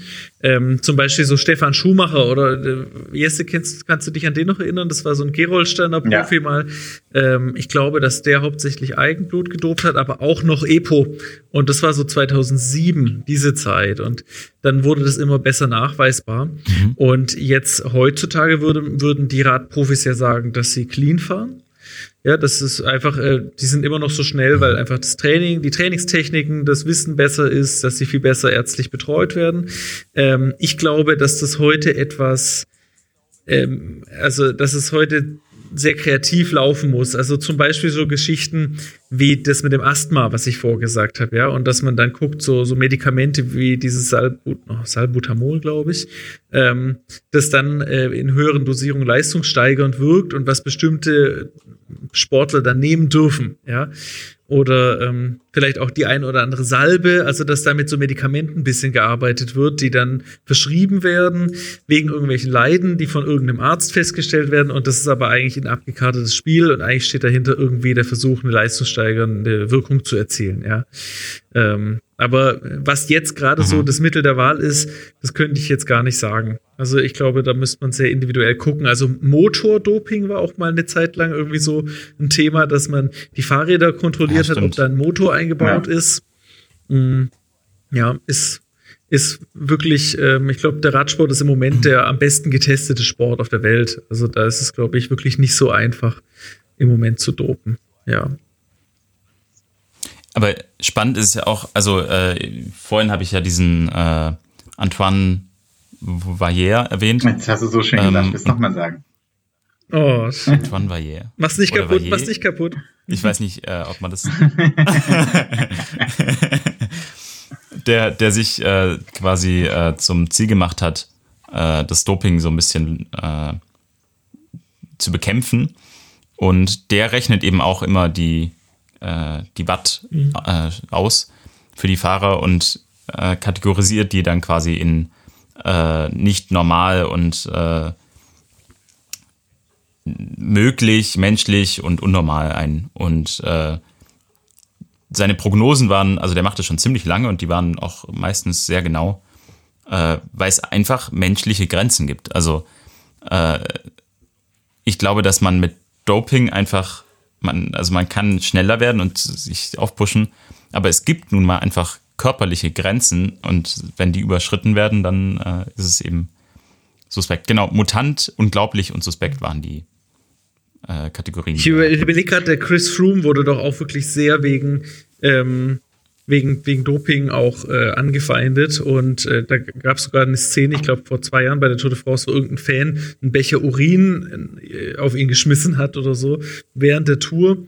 Und äh, ich, ich bin mir nicht ganz sicher. Ich glaube, weswegen Chris Froome so unter hartnäckigem Verdacht steht, ist diese Asthma-Geschichte oder dass er, oder, nee, wegen irgendeinem, der, der, der kommt ja aus Afrika ursprünglich und ähm, der, der hat irgendeine, Aha.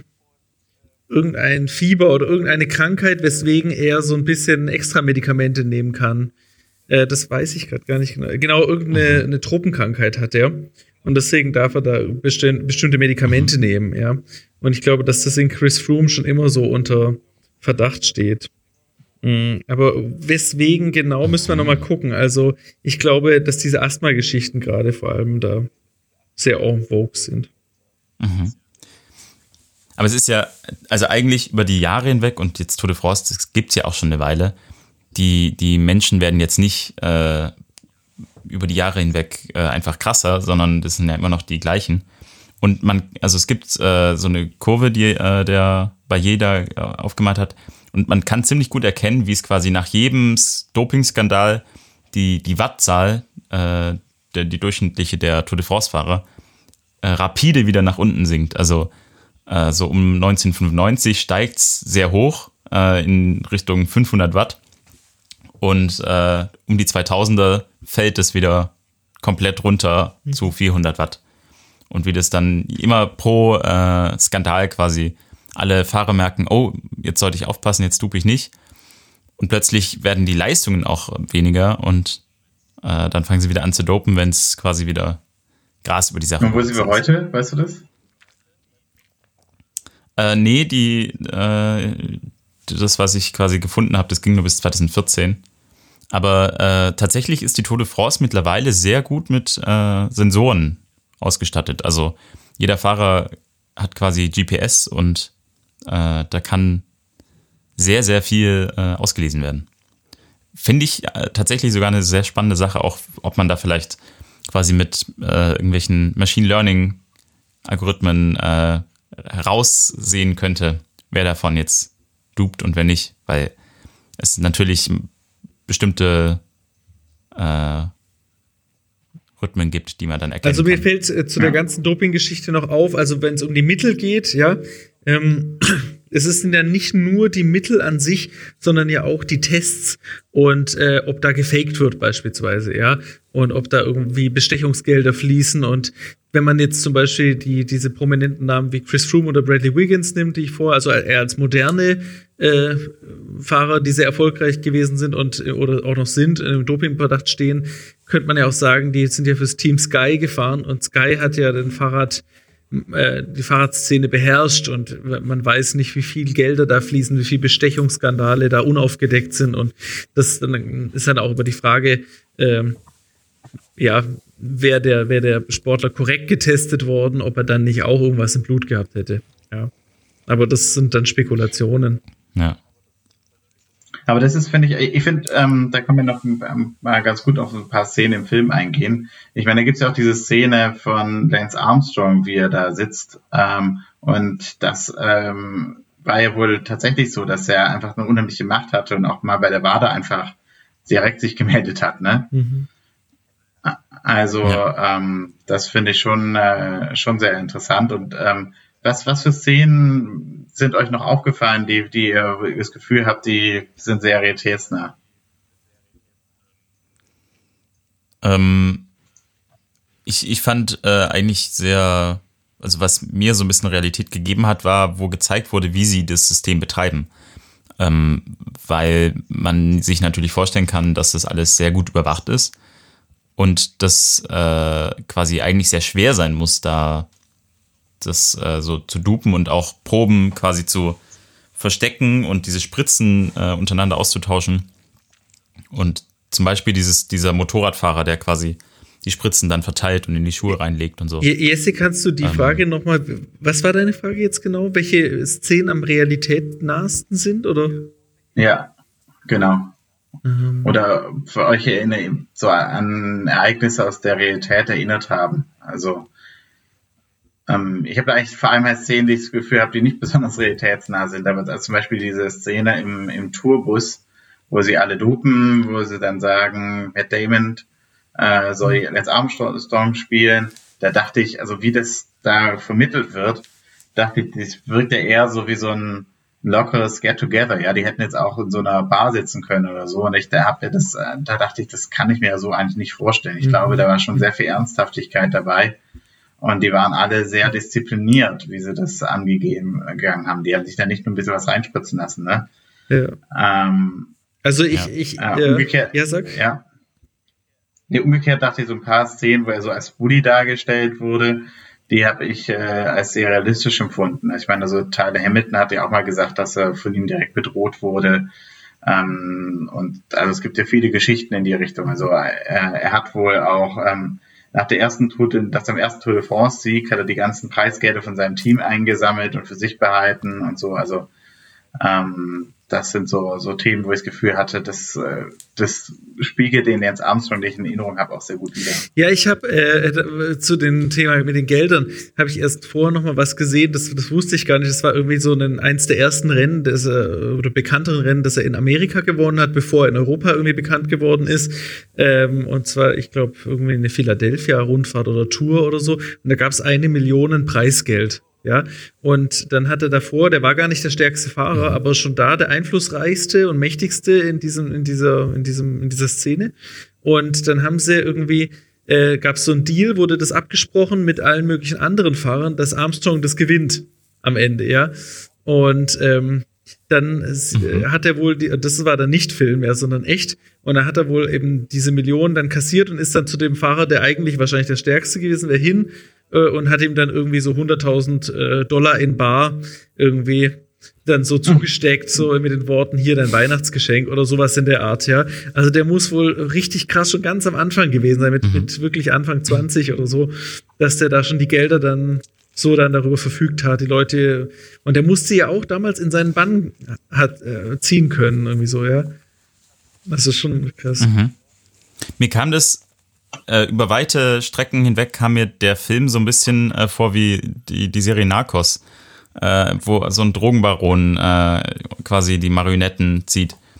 Äh, und auch dann immer wieder hätte es auch so eine Szene aus so einem anderen Film sein können, wo er dann zum Beispiel der äh, Radkollege, dessen Frau quasi ausgepackt hat, dann in der Tiefgarage angesprochen wird und so. Ähm, wo man immer offensichtlich quasi die Bedrohung oder diese, diese Einschüchterung sieht. Ähm, das sind es, äh, nee, genau, ja, genau. Also, das, ähm, schon das fand ich auch so eine, so eine, ich glaube, das ist der Bill Stapleton, der witzigerweise, ich weiß nicht, ob du es erkannt hast, Göster, bei der Hobbit den Elfenkönig spielt, äh, den Elbenkönig spielt. Ja, ja tatsächlich. Genau. Und äh, ich, ich so dieses, ja, hier, du hältst Lee mal hier Pace. besser die Klappe und sag mal besser nichts zu dem Thema, so in der Art. Ich finde, das, das könnte ich mir ganz gut vorstellen, dass das, dass da schon mehr oder, mehr oder weniger offen gedroht wurde oder auch David Walsh, äh, wo seine Kollegen ihn nicht mehr im Taxi mitnehmen wollen oder so, ja, weil er da eben ausgepackt hat. Das, das habe ich äh, dem in dem Moment auch sehr ja. abgekauft, ja. Dass, ähm, dass auch die Sportjournalisten sagen, hey, mit dir wollen wir nichts zu tun haben. Ja. Du bringst uns hier alle in Gefahr. Ja. Eine, eine, Szene, die ich ehrlich gesagt cool fand und von der ich auch glaube, dass sie genauso abgelaufen ist, ist das mit dem, mit dem krebskranken Jungen im Krankenhaus, ja, wo der Armstrong sich dann da hinsetzt und sagt, wir haben den ganzen Tag Zeit. Ja.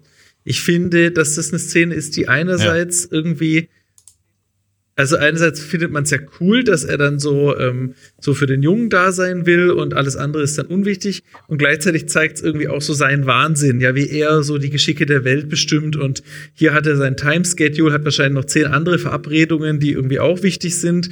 Und er bestimmt aber, was jetzt wichtig ist. Und er, er setzt sich jetzt zu dem Jungen. Und auch da denke ich, ähm, es ist alles Selbstdarstellung, obwohl ich ihm wirklich im Moment glaube, dass er sagen würde, nee, ich will für diesen Jungen da sein und trotzdem denke ich, in Wahrheit ist es auch nur eine Inszenierung, ja.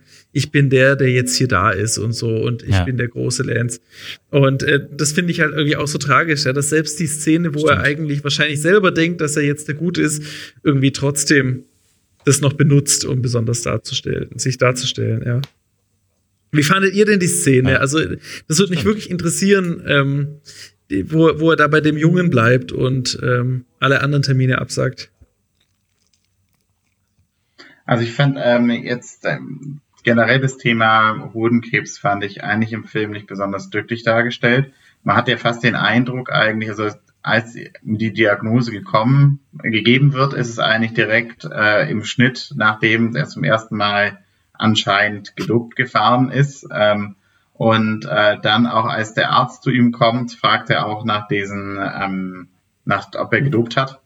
Ähm, das heißt, man kann fast schon so den Eindruck äh, gewinnen, er hätte halt Krebs bekommen, weil er gedopt hat. Und ich finde eigentlich das ähm, sehr unglücklich. Also und ich finde auch generell, wie der ganze Film damit umgeht, finde ich eigentlich sehr unglücklich, weil es halt immer so in einem Kontext von der größeren Person ist. Und ich finde halt, äh, also ich habe jetzt keine gesteigerte Sympathie eigentlich für Lance Armstrong, hatte ich auch schon damals nicht. Ich war eher Team Jan Ulrich, aber ähm, da wird, ich finde, der wird ist er zu zweidimensional eigentlich dargestellt. Und äh, ich habe halt den, den Eindruck bekommen, das ist halt so ein Ding von der Selbstdarstellung mhm. in dem Moment. Und das war, fand ich eigentlich sehr schade, weil ich meine, ähm, also das, der Film baut eigentlich ganz stark auf, finde ich, so ein sehr einfachen Weltbild. Ähm, es gibt gar keine Charakterentwicklung. Also ich, ich finde nicht, dass sich irgendjemand so wirklich verändert und irgendwie die Einstellung ändert. Ähm, und ja, Armstrong ist halt äh, gewinnbesessen und böse. Und das ist halt total schade, weil ich finde, diese Szenen, die hätten natürlich schon eine Möglichkeit gegeben, ähm, auch so ein, eine Entwicklung von ihm darzustellen. Und auch wenn er viel gedopt hat und viele Sachen sehr furchtbar sich verhalten hat, ähm, dann ist natürlich, kann man nicht wegdiskutieren, dass er diese Organisation aufgebaut hat, die riesengroß war. Alle sind damals mit diesem BR-Armbändchen rumgefahren. Und ähm, hier hat man halt das Gefühl, das ist halt nur so eine zynische Maske. Ähm, und ich, ich finde es ein bisschen schwierig. Ja. Mhm. Ja, ja, geht mir auch so. Also das, ähm, ich glaube nämlich, dass schon auch ganz viel wirklich Verzweiflung und, und gleichzeitig auch so ein Überlebenswille beim Armstrong so eine Rolle spielen, weil er war ja nun mal auch mit Abstand der, der Beste, den es jemals gegeben hat. Und der wirst du ja auch nicht einfach so, ja. Und Armstrong hat relativ oft auch ähm, darauf verwiesen, und das, das sagen auch andere Experten, dass Armstrong jetzt von den körperlichen Voraussetzungen gar nicht so un ja. unbedingt der Beste hätte sein müssen. Ja, der war nicht der leichteste aller Fahrer. Der hatte auf jeden Fall nicht so eine Lunge wie ein Jan Ulrich oder sowas, ja. Aber der war, war wirklich ein unfassbar verbissener mhm. Typ, ja. Und der, und der wahnsinnig viel auch geforscht hat, der ständig ähm, im Windkanal war und, und alles, alles perfektioniert hat, ja. Und natürlich dann auch noch am besten gedopt. Aber der war ja auch trotzdem am besten, ja. Auch die anderen Fahrer, die für ihn gefahren sind, die waren ja, und das gleiche Dopingprogramm hatten, waren ja nicht annähernd so gut wie er. Und ich glaube, dass da schon auch ganz viel, äh, ganz viel Antrieb noch dahinter war aus so einer, aus so einer psychischen Ecke heraus. Und deswegen finde ich, Jesse, was du sagst, das ist schon richtig, dass das irgendwie alles zu blass bleibt, ja. Und ich finde, wenn man da mehr Szenen versucht hätte einzubauen und zu gucken, wie er wirklich da durch dieses Krebsleiden durchgegangen ist, ja, und ähm, dann hätte man das vielleicht mehr verstanden, was ihn eigentlich so antreibt, ja, warum er so extrem gegen, äh, gegen diesen Krebs kämpfen will und gegen das Verlieren sozusagen, ja. Mhm. Ähm, das, was du gesagt hast, ist ja, wird ja auch ganz am Anfang quasi als äh, äh, Beginn genutzt. Es zählt nur das Herz und nicht das Körperliche, nicht die Lunge, nicht die Beine, nur die Sinne. Du brauchst den nötigen Biss das ist ja quasi auch das, womit er so erfolgreich wird, plus dann eben noch das Duping. Und auch beim, ja, was, was, was jetzt sein Antrieb ist, äh, warum er das alles macht, das versteht man nicht. Aber die, die Formlens, also dieser Quotient, äh, den du erwähnt hast, äh, den hat er wohl. Ja. Also es ist halt kein Oliver Kahn, finde ich, der nur rumschwafelt von Mentalität und sonst was, sondern ich glaube, bei einem Lance Armstrong ist es wirklich eine ganz krasse persönliche Geschichte auch, die den zu diesem völlig verbissenen, wahnsinnigen Typen gemacht hat, ja. Und das ist wirklich ein ganz, ja. ganz besonderer Charakter, glaube ich, ja. Nicht im positiven Sinne, sondern einfach outstanding, ja, irgendwie. Und da gibt es sicherlich verschiedene Komponenten, warum der so geworden ist. Ja, ich, ich finde halt, ähm, man kann nicht wegleugnen, dass äh, der Armstrong einfach so eine starke Persönlichkeit war, den oder ist, dem die Menschen auch vertrauen mhm, wollten. Mhm, und äh, dieser Personenkult um ihn herum, ja, das ist ein Teil des, des Problems auch. Also, und ich finde halt, diese Tiefe wird da gar nicht erzeugt. Also, wenn man diesen Film guckt, dann kann man einfach so, ja, das ist relativ simpel. Armstrong ist böse, der Ferrari ist skrupellos. Landis, das war so ein bisschen ein armer Hund, ja, Problem solved. Und äh, ja, die ganzen systemimmanenten Gründe für dieses Doping bis eben auch hin zu Sponsoring und allem drum und dran. Äh, und eben diese Popkultur um seine Person herum, die werden gar nicht ergründet. Und von daher finde ich, ähm, also wenn man jetzt den Film nur anguckt, ohne dass man das damals miterlebt hat, dann kann man eigentlich, ist man da nicht gefreit, dass man genau die gleichen mhm. Fehler wieder macht, weil ähm, man ja im Prinzip zum Schluss kommen kann, Armstrong weg, alles mhm. gut. Ne? Aber, aber, ja, ja. Aber Armstrong hat auch in einem späteren Interview gesagt, er würde es wahrscheinlich wieder tun. Mhm, ja, aber das Interview habe ich auch gesehen und da dachte ich, ähm, da hat er gesagt, ja, heute würde es vielleicht nicht machen, damals würde ich wahrscheinlich in der gleichen Situation wieder tun. Das fand ich, allein wie ja. er das gesagt hat, fand ich tiefgründiger als ähm, 30 Minuten äh, von ja. Ben Foster. Ja, aber guck mal, ähm, was ich mir gerade so dachte, ja. wenn sie es wirklich gut hätten machen wollen, dann hätten sie es so schaffen können, also es gibt ja wirklich Geschichten, die dann so geschickt sind, dass man, ähm, die darauf abzielen, dass man sich quasi mit dem Bösen in Anführungsstrichen äh, so Sympathy with the Devil sozusagen, ja, zum Beispiel wie sie es bei Joker versuchen, ja, dass du am Ende auch auf ihn hältst oder so. Und ähm, so ähnlich finde ich, man hätte das vielleicht schaffen, äh, versuchen können, dieses, äh, dieses charismatische, diese Aura, von der du vorgesprochen hast, Jesse, die dass, dass, dass man die auch als Zuschauer kriegt, ja, und dass man dann mitgerissen wird und dann am Ende selber es gut findet, dass er dopt und so, ja, und, da, und dass man sich dabei erwischt, ja, und, und dann vielleicht selber diesen, diesen Zwiespalt mehr hätte. So ist es zu plakativ, der berührt einen ja nicht emotional, der Film, ja. Und ich finde, Armstrong wäre doch prädestiniert dafür, für so einen, äh, von dem man sich dann, wo man sich dann so dabei ertappen könnte, vielleicht, dass man selber wirklich fasziniert ist davon und ihn auch toll findet, obwohl man es gar nicht will. Ja, dass man so mit dem Anti-Held so sympathisiert. Aber dann. Ich glaube, dass man dann den äh, Film auch einfach von diesem Dokumentationsgedanken weggehen muss. Also, dass es dann äh, einfach alleinstehend ist und dann man eben auch mhm. nicht an der Geschichte festhalten kann, weil das, glaube ich, nicht Hand in Hand funktioniert. Außer es ist eine schauspielerische Leistung, äh, die quasi so überragend ist, dass man, wie beim Joker, äh, das eben auch war, dass man da so mitfiebert. Äh, ist der Joker-Film, der geht wahrscheinlich ähnlich lang wie The Program beispielsweise, oder? Also ich, ich muss sagen, ich habe keine so positive Meinung über den Joker-Film. Aber äh, äh, ich finde, ähm, ja, ich meine, ich finde auch, dass Lance Armstrong mit dem Joker zu vergleichen, finde ich auch ähm, ja, bis zu weit hergeholt und ein bisschen zu stark. Also ähm, ich glaube, Lance Armstrong hat ja nicht diese also ich finde, man kann, die, man kann die Charaktere eigentlich gar nicht vergleichen. Ich finde aber trotzdem hätte der Charakter einfach ein bisschen mehr Tiefe. Ja, also ich meine nicht, dass der so ein Charakter ist, sondern ich meine, dass es ein äh, filmisch oder ein, äh, ein erzählerisches Mittel ist, dass man den Zuschauer oder den Leser oder wie auch immer dazu bringt, ähm, sich äh, innerlich so ein bisschen ähm, zu identifizieren mit dem Bösen, ja. Das muss ja gar nicht gelingen. Dir zum Beispiel hat der Joker-Film ja zum Beispiel nicht gefallen, ja. Aber ähm, trotzdem, ich habe das von vielen gehört, die den gesehen haben, dass sie so mit dem mitgefiebert haben halt. Und, und ich finde, das ist ja schon ein Stilmittel, wie man die Geschichte erzählen kann.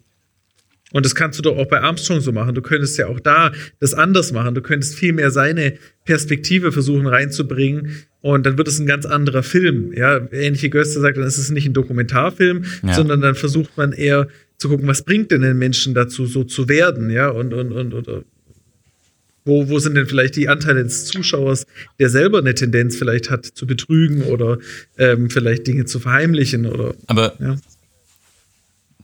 das ist ja das Gegenteil eigentlich von dem Film, den wir gerade besprechen, weil der Film, den wir angeguckt haben, der mhm. hat nichts davon gemacht.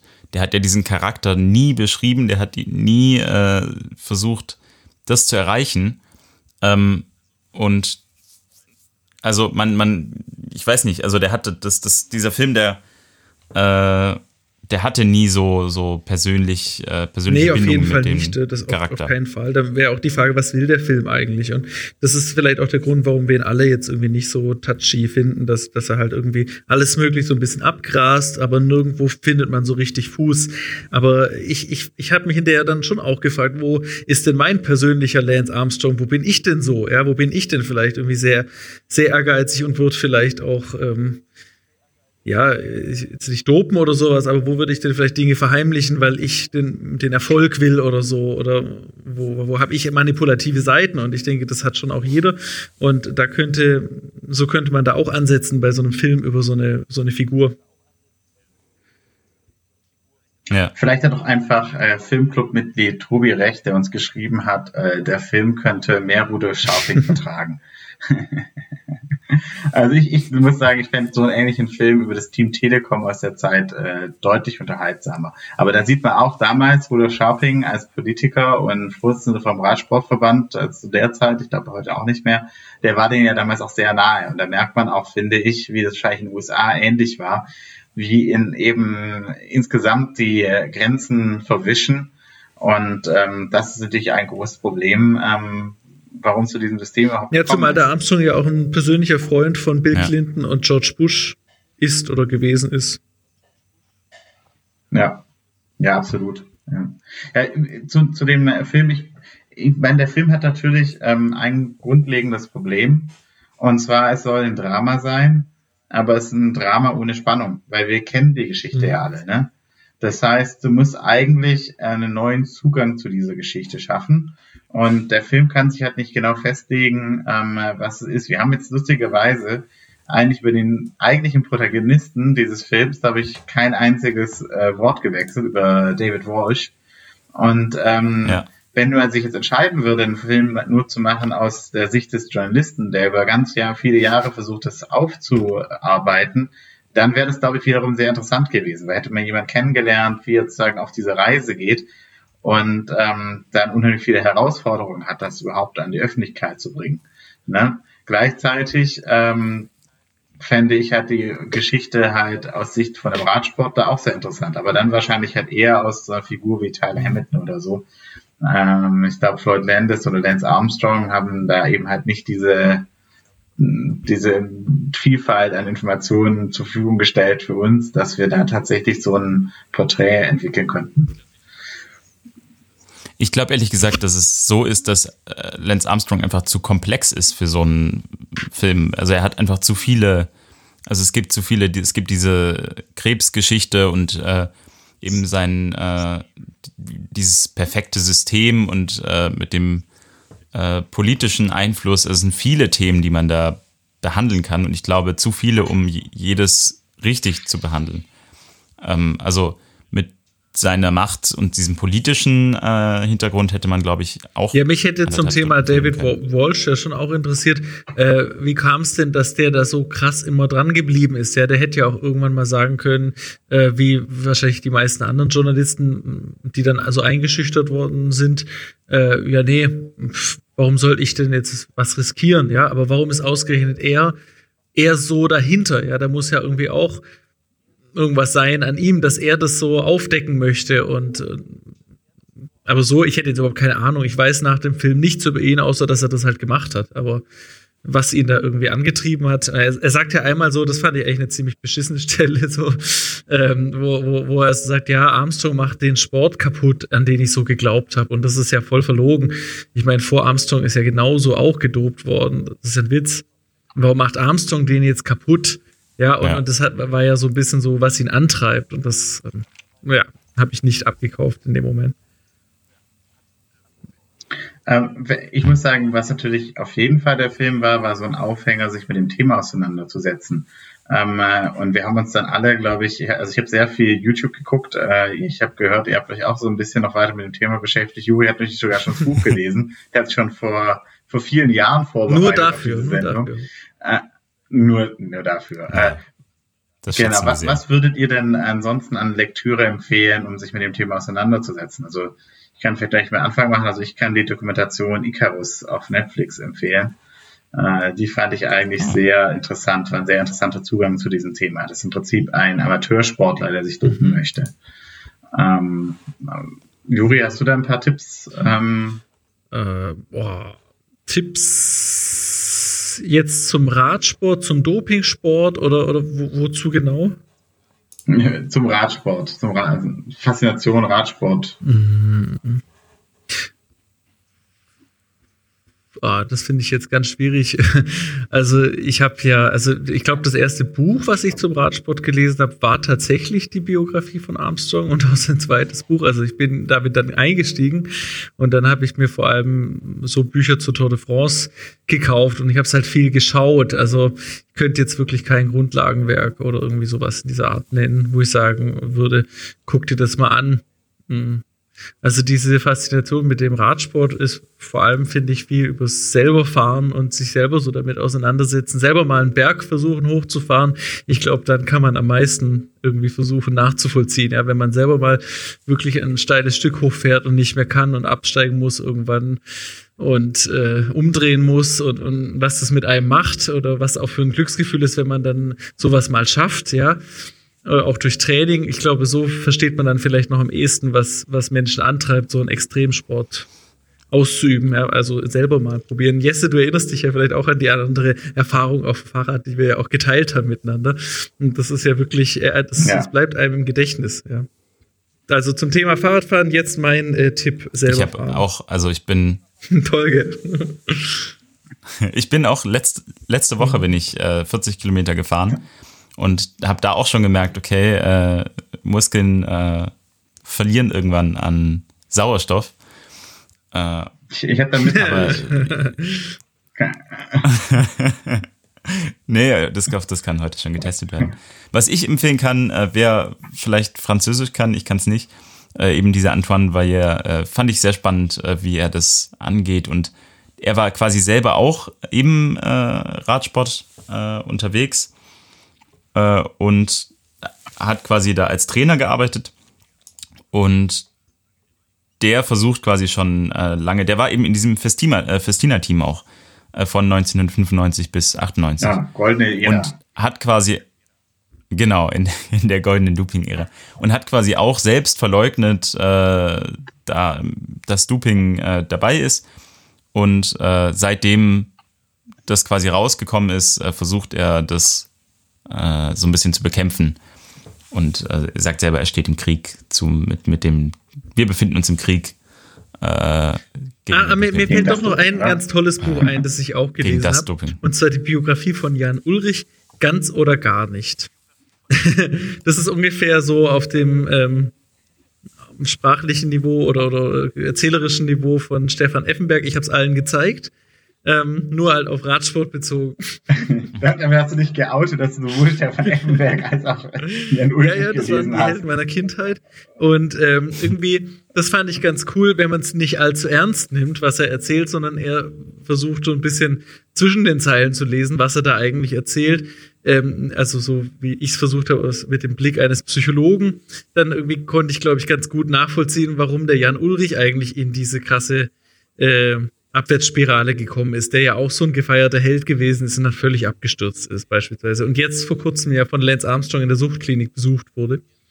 Ähm, ja, und, und, und weil ich mich mit dem Fall ganz viel beschäftigt habe, auch im Rahmen von einem, von einem Seminar, das wir in der Ausbildung hatten.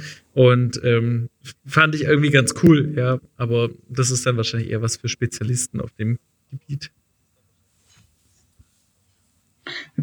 Übrigens äh, hat der Valle äh, in einem Interview äh, gesagt, äh, Lance Armstrong wäre der beste äh, UCI-Präsident von allen und äh, er soll sich doch aufstellen lassen. Mit der Begründung, wenn man ein Firmennetz vor Hackern sicher machen möchte, dann engagiert man auch eher einen Hacker, hm. der weiß, wie es funktioniert. Um Gottes Willen, weiß ich also, nicht. ich würde ja auch so einen, Fuchs nicht in, in Hühnchenstall, in Hühnerstall setzen. Also, naja. Ähm, ich habe noch eine Frage, Juri. Ich muss sagen, du hast ja beide Bücher gelesen und du hast ja schon gesagt, das war auch so ein Vorbild in deiner Kindheit. Äh, wie war es denn für dich ähm, damals so, als es dann nach und nach rausgekommen ist, äh, sozusagen sich da ein neues Verhältnis äh, zu Lance Armstrong zu entwickeln? Ne? Wie, äh, wie hast du die Zeit damals so äh, mitgemacht? Ich weiß noch, das war, glaube ich, da war ich mal im Urlaub in Kroatien, wo ich dann mitgekriegt habe, jetzt wurde Lance Armstrong alle sieben Tour de France-Titel aberkannt. Und das hatte schon einen relativ langen Vorlauf gehabt, glaube ich, die Geschichte. Ähm, und deswegen hat es mich gar nicht mehr, so überrascht, ähm, weil ich immer mal wieder was gehört habe, äh, dass es immer kritischer wird und immer mehr kommt raus. Und ähm, ja, ich fand es dann so, ich, ich habe mich dann öfters gefragt, damals, als ich damals so akut mitgefiebert habe, ähm, wie das für, für mich gewesen wäre, dann eben als, als, als Kind oder, oder Teenie oder so, wenn ich das dann mitgekriegt hätte, dass die gerade alle, alle dopen. So im Nachhinein fand ich es eher irgendwie interessant, das rauszufinden. Ähm, es hat mich nicht so sehr berührt emotional. Ja. Ich frage mich, wie es gewesen wäre, wenn, wenn das damals passiert wäre, als man so richtig akut mitgefiebert hat. Ja. Ja. Äh, ich habe hier noch, äh, es gab noch einen Radsportler, der, war das Lukas Sinkiewicz, der gestanden hat und dann direkt wieder nochmal mit Doping erwischt wurde? Könnt, Oder war das könnte Schumacher? Sinkiewicz gewesen sein. Patrick Sinkiewicz, glaube ich. Patrick Sinkiewicz. Lukas Sinkiewicz ist, glaube ich, Innenverteidiger oder so mal gewesen. Patrick Sinkiewicz. äh, müsste man, der hat, glaube ich, mal die deutsche Tour gewonnen oder irgendwie sowas. Das müsste man mal recherchieren. Also, Das war so eine Geschichte, wo, ich, äh, wo wir es vorhin hatten, was wir wären interessante Geschichten. Das war so einer, der, ähm, also jetzt eben nicht in der ersten Linie, der erwischt wurde, der alles gestanden hat, äh, dann eben auch so ein Vorbild wurde, wieder angefangen hat zu Ah fahren. ja, genau. Ich habe es gerade hier schnell bei Wikipedia eingegeben. Genau, wurde zweimal wegen Dopings gesperrt. Ja, also schon eine Leistung, finde ich. Aber ist dann auch sehr interessant eigentlich, wie das funktioniert. Ne? Also, äh, weil Göster ja vorhin meinte, ja, der geht dann da raus und lügt. Und ich glaube halt, das ist irgendwie so ein Teil, muss es halt sein von dieser Kultur, ähm, dass das denen gar nicht so schwer fällt. Mhm. Also das kann man, ich stelle es mir vor, dass man es sich nicht vergleichen kann mit, keine Ahnung, einer, einer Lüge so, und wie viel Bier hast du heute schon getrunken? Äh, Zwei. Also, dass man es nicht so vergleichen kann mit, mit so einem alltäglichen Thema, sondern es ist einfach ein ganz normaler Ah ja, ja, ja, ja. Also ich, zum Also- Beispiel, Ja. wir hatten es vorher doch von verschiedenen Techniken. Jetzt habe ich es gerade gesehen, die erste Sperre war äh, wegen Testosteron. Äh, zu, also also hormonelles Doping praktisch. Und die zweite war wegen Wachstumshormonen. Also der hat einfach nur was anderes probiert. Man könnte sagen, wegen dem einen ist er erwischt worden und als er weitergemacht hat, wird er sich möglicherweise von Anfang an schon vorgenommen haben, diesmal probiere ich was anderes. Neue Biersorte vielleicht oder sowas. Ja. Steigt einfach um auf Wachstumshormone.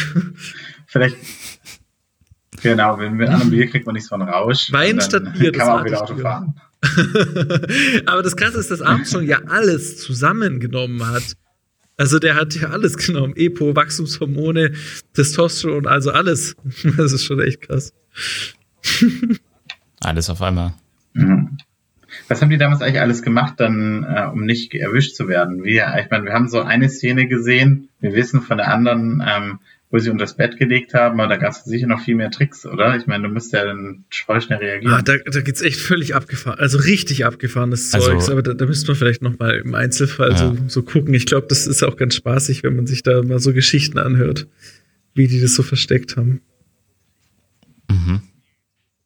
Jetzt hast du mega geteased, das willst du unbedingt wissen. Ne? Also, kannst du vielleicht eine erzählen für unsere Zuhörer? Ja, also äh, was, was ich auf jeden Fall, ähm, also ich weiß, dass sie in, in warte mal, nee, ganz abgefahren, irgendwie glaube ich, in Cola-Dosen teilweise Zeugs transportiert haben. Aber und, und das dann irgendwie so geschickt und die standen dann im Kühlschrank. Das heißt, die hatten quasi auf ihrem Hotelzimmer die ganzen äh, Doping-Sachen im, im Kühlschrank, wenn die Kontrollen kamen. Und dann haben die, haben die Kontrolleure nur eine Cola-Dose gesehen, die aber leer war und da, da war dann stattdessen eine Spritze drin oder so, ja. Und die haben das dann irgendwie so gedeichselt. Das, das kommt ja im Echte Film auch. Cola-Dose? Das kann, ja. Nicht die Cola-Dose, Dosen, also könnte sein, Äh, genau, aber, Wasserdosen aber ich habe mal irgendwas Ja. gesehen, wo die das dann relativ genau erklärt haben, wie die das dann da drin versteckt haben oder so, ja. Und da gab es dann verschiedens, verschiedene Sachen, ja, auch um, äh, boah, wie haben die denn noch? In irgendeine, irgendeine Cortisolcreme oder so als Zahnpasta getarnt und so Geschichten. Aber ich glaube, es gibt wirklich noch Spannenderes. Was, Was ja, also dieses System war, war ja quasi bei dem Film, also bei Lance Armstrong, dass er eben diesen Der Kurier Motor, hatte, der genau. keiner vom Team war, weil dann, genau, weil dann eben keiner das Zeug bei sich tragen muss und dann irgendwie auch damit erwischt werden kann, sondern der fährt dann vorbei und äh, bringt genau die Dosis, die sie brauchen. Und Genau, das war, sie hatten da eben diesen Typen, der quasi immer auf Abstand dem Teamwagen gefolgt ist und der dann das Zeugs dabei hatte. Ja, Ja. was ja auch wahnsinnig aufwendig ist. äh, Also ich habe mal was von Jörg Jaksche, glaube ich, gehört, dass sie es irgendwie im Staubsauger versteckt haben. Aber wie das genau funktioniert hat, weiß ich nicht. Das könnte man vielleicht mal irgendwie ergoogeln. Jörg, nee, Jörg Jaksche war ja sozusagen der erste deutsche Kronzeuge, der äh, mal so richtig ausgepackt hat über das Blutdoping und alles. Ja. Blutdoping, dann da gehen die dann in, ins Trainingslager in, in die Berge und äh, dann tun sie sich das Blut abnehmen lassen mit vielen roten Blutkörperchen und Genau, genau. Oder, wieder oder tun ne? das Blut anders frisieren und spritzen es sich dann zum gegebenen Zeitpunkt wieder rein. Genau. Und, und der Jörg Jaksche hat ja eben damals sehr viel erzählt. Der hat ja dann auch, der wurde ja auch richtig angefeindet von allen. Der hat ja dann auch zum Beispiel so Namen genannt, hat ja da auch namentlich den Jens Vogt damals erwähnt und so. Und ähm, der war zu der Zeit ja noch absoluter Radsportheld in Deutschland. Ja.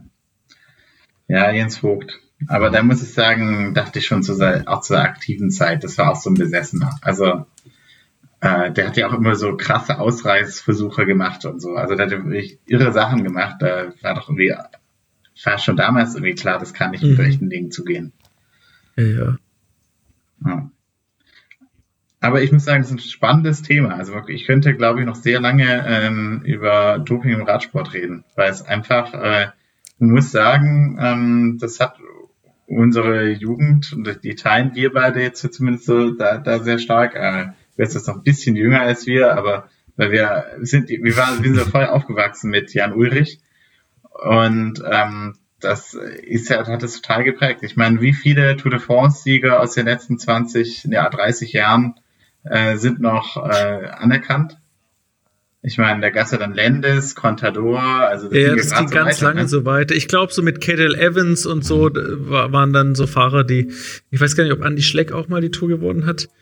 Ähm, also, wo es dann so anfing, dass die dann langsam sauberer geworden sind. Und ich glaube, irgendwann, ich, wann fing denn Bradley Wiggins und dann Chris Froome die Ära an? Die haben dann natürlich ihre Titel behalten, alle. Aber ich glaube, so mit Cadel Evans und diesen Leuten fing das an. Ja. Also ich habe mich auf jeden Fall ein bisschen mehr für Radsport äh, begeistert. Wahnsinn, gell? Ich auch. Und das, obwohl wir einen Film gesehen haben darüber, wie furchtbar Und ich mache noch Werbung, Radsport setzt ist. euch selber aufs Fahrrad. Naja, vielleicht. ja. Ja, ich habe schon Substanzen angeboten. Äh, um die roten Blutkörperchen. Nein. Das ist immer wichtig, immer hohe rote Blutkörperchen, alles andere ist unwichtig. ja. Ja. Also Traumzug. ja, so Mist, äh, wenn man blaues Blut hat, ist natürlich dann echt ärgerlich. Ja gut, ich, ich muss sagen, auch dafür gibt's, da muss man Farbstoff da rein tun, dann geht das auch. Also ich, ich, ich würde sagen, ähm, Gösta, wollen wir schon die nächste Folge ankündigen? Sehr. Ja, und zwar, wir werden ähm, schon sehr bald aufnehmen. Ähm, und wir nehmen uns eines Klassikers an. Endlich wollten wir ja schon mal. Ähm, und zwar äh, Space Odyssey. Sind wir schon sehr gespannt. Ähm, ich habe großen Respekt davor, diesen Film zu besprechen, weil das schon so oft besprochen wurde. Aber ich glaube, wir können auch noch mal was Neues äh, hinzufügen. Es ist einer der wenigen Filme, zu denen schon sehr viel besprochen wurde. Ja, also The Program, ähm, Also- glaube ich, wurde noch nicht so viel besprochen. ja, ich glaube auch äh, die Filme Alien Autopsy oder äh, Iron Sky 2, ich glaube, da haben wir auch Da, da haben wir neue Standards gesetzt. Marktlücke. ja, genau. Ja, Ja. Also da äh, freuen wir uns drauf und äh, schickt uns gerne euren Input. Genau, einfach an äh, info at filmclub-podcast.de oder ähm, an filmclub-podcast auf Instagram. Genau. Ja, mir jetzt auch ganz großen Spaß gemacht. Danke, dass ich wieder dabei sein konnte. Und ähm, ja, ich habe jetzt Unmengen Tabs mir aufgemacht hier nebenher bei meinem Laptop äh, zu der Thematik, wie Jesse sagt, ist wieder vieles hochgekommen und ich habe jetzt richtig Lust, mich wieder damit mehr bisschen zu befassen. Noch mehr ausgeklügelte Techniken äh, herausfinden, wie man das verstecken kann und geschickt anwenden kann. Übrigens glaube ich, vielleicht noch zur letzten Frage, die noch an mich gewendet wurde, dass so die allerersten Tour de France-Fahrer vielleicht so Anfang des 20. Jahrhunderts, so Maurice Garin war, glaube ich, der allererste, dass die möglicherweise noch ziemlich sauber gefahren sind, weil es einfach noch gar nicht so viel Dopingmittel gab, die entdeckt waren zu der Zeit. Die haben, glaube ich, einfach nur Rotwein getrunken oder sowas. Und da gingen die Etappen teilweise noch 300, 400 Kilometer. Also die heutigen Tour de France-Fahrer sind ganz schöne Weicheier im Vergleich zu diesen Typen, die ungedopt mit einem Gangfahrrad 400 Kilometer gefahren sind. Aber die sind oft mit dem Zug, die haben dafür mit dem Zug abgekürzt, äh, muss man natürlich sagen. Also das war damals das Dopingmittel dabei. Genau. Das war übrigens sehr interessant, auch in diesem Interview mit Lance Armstrong. Ähm, der konnte auch zehn Minuten oder so über die mhm. Geschichte des Dopings referieren. Und der hat auch ganz viel gewusst. Also eben, dass sie mir damals mit meinem Zug mitgefahren sind. Die haben ganz viel Alkohol getrunken, die waren die ganze betrunken. Die haben viel Kokain benutzt. Die haben sich auch selber irgendwelche Schmerzen zugefügt, im, im, so ein Zahn oder so, damit die nicht äh, die Haltung verlieren und okay. so. Also, cool. also dann nochmal äh, vielen Dank, hat mir richtig Spaß genauso. gemacht und äh, hoffentlich bis bald. Gut. Bis bald.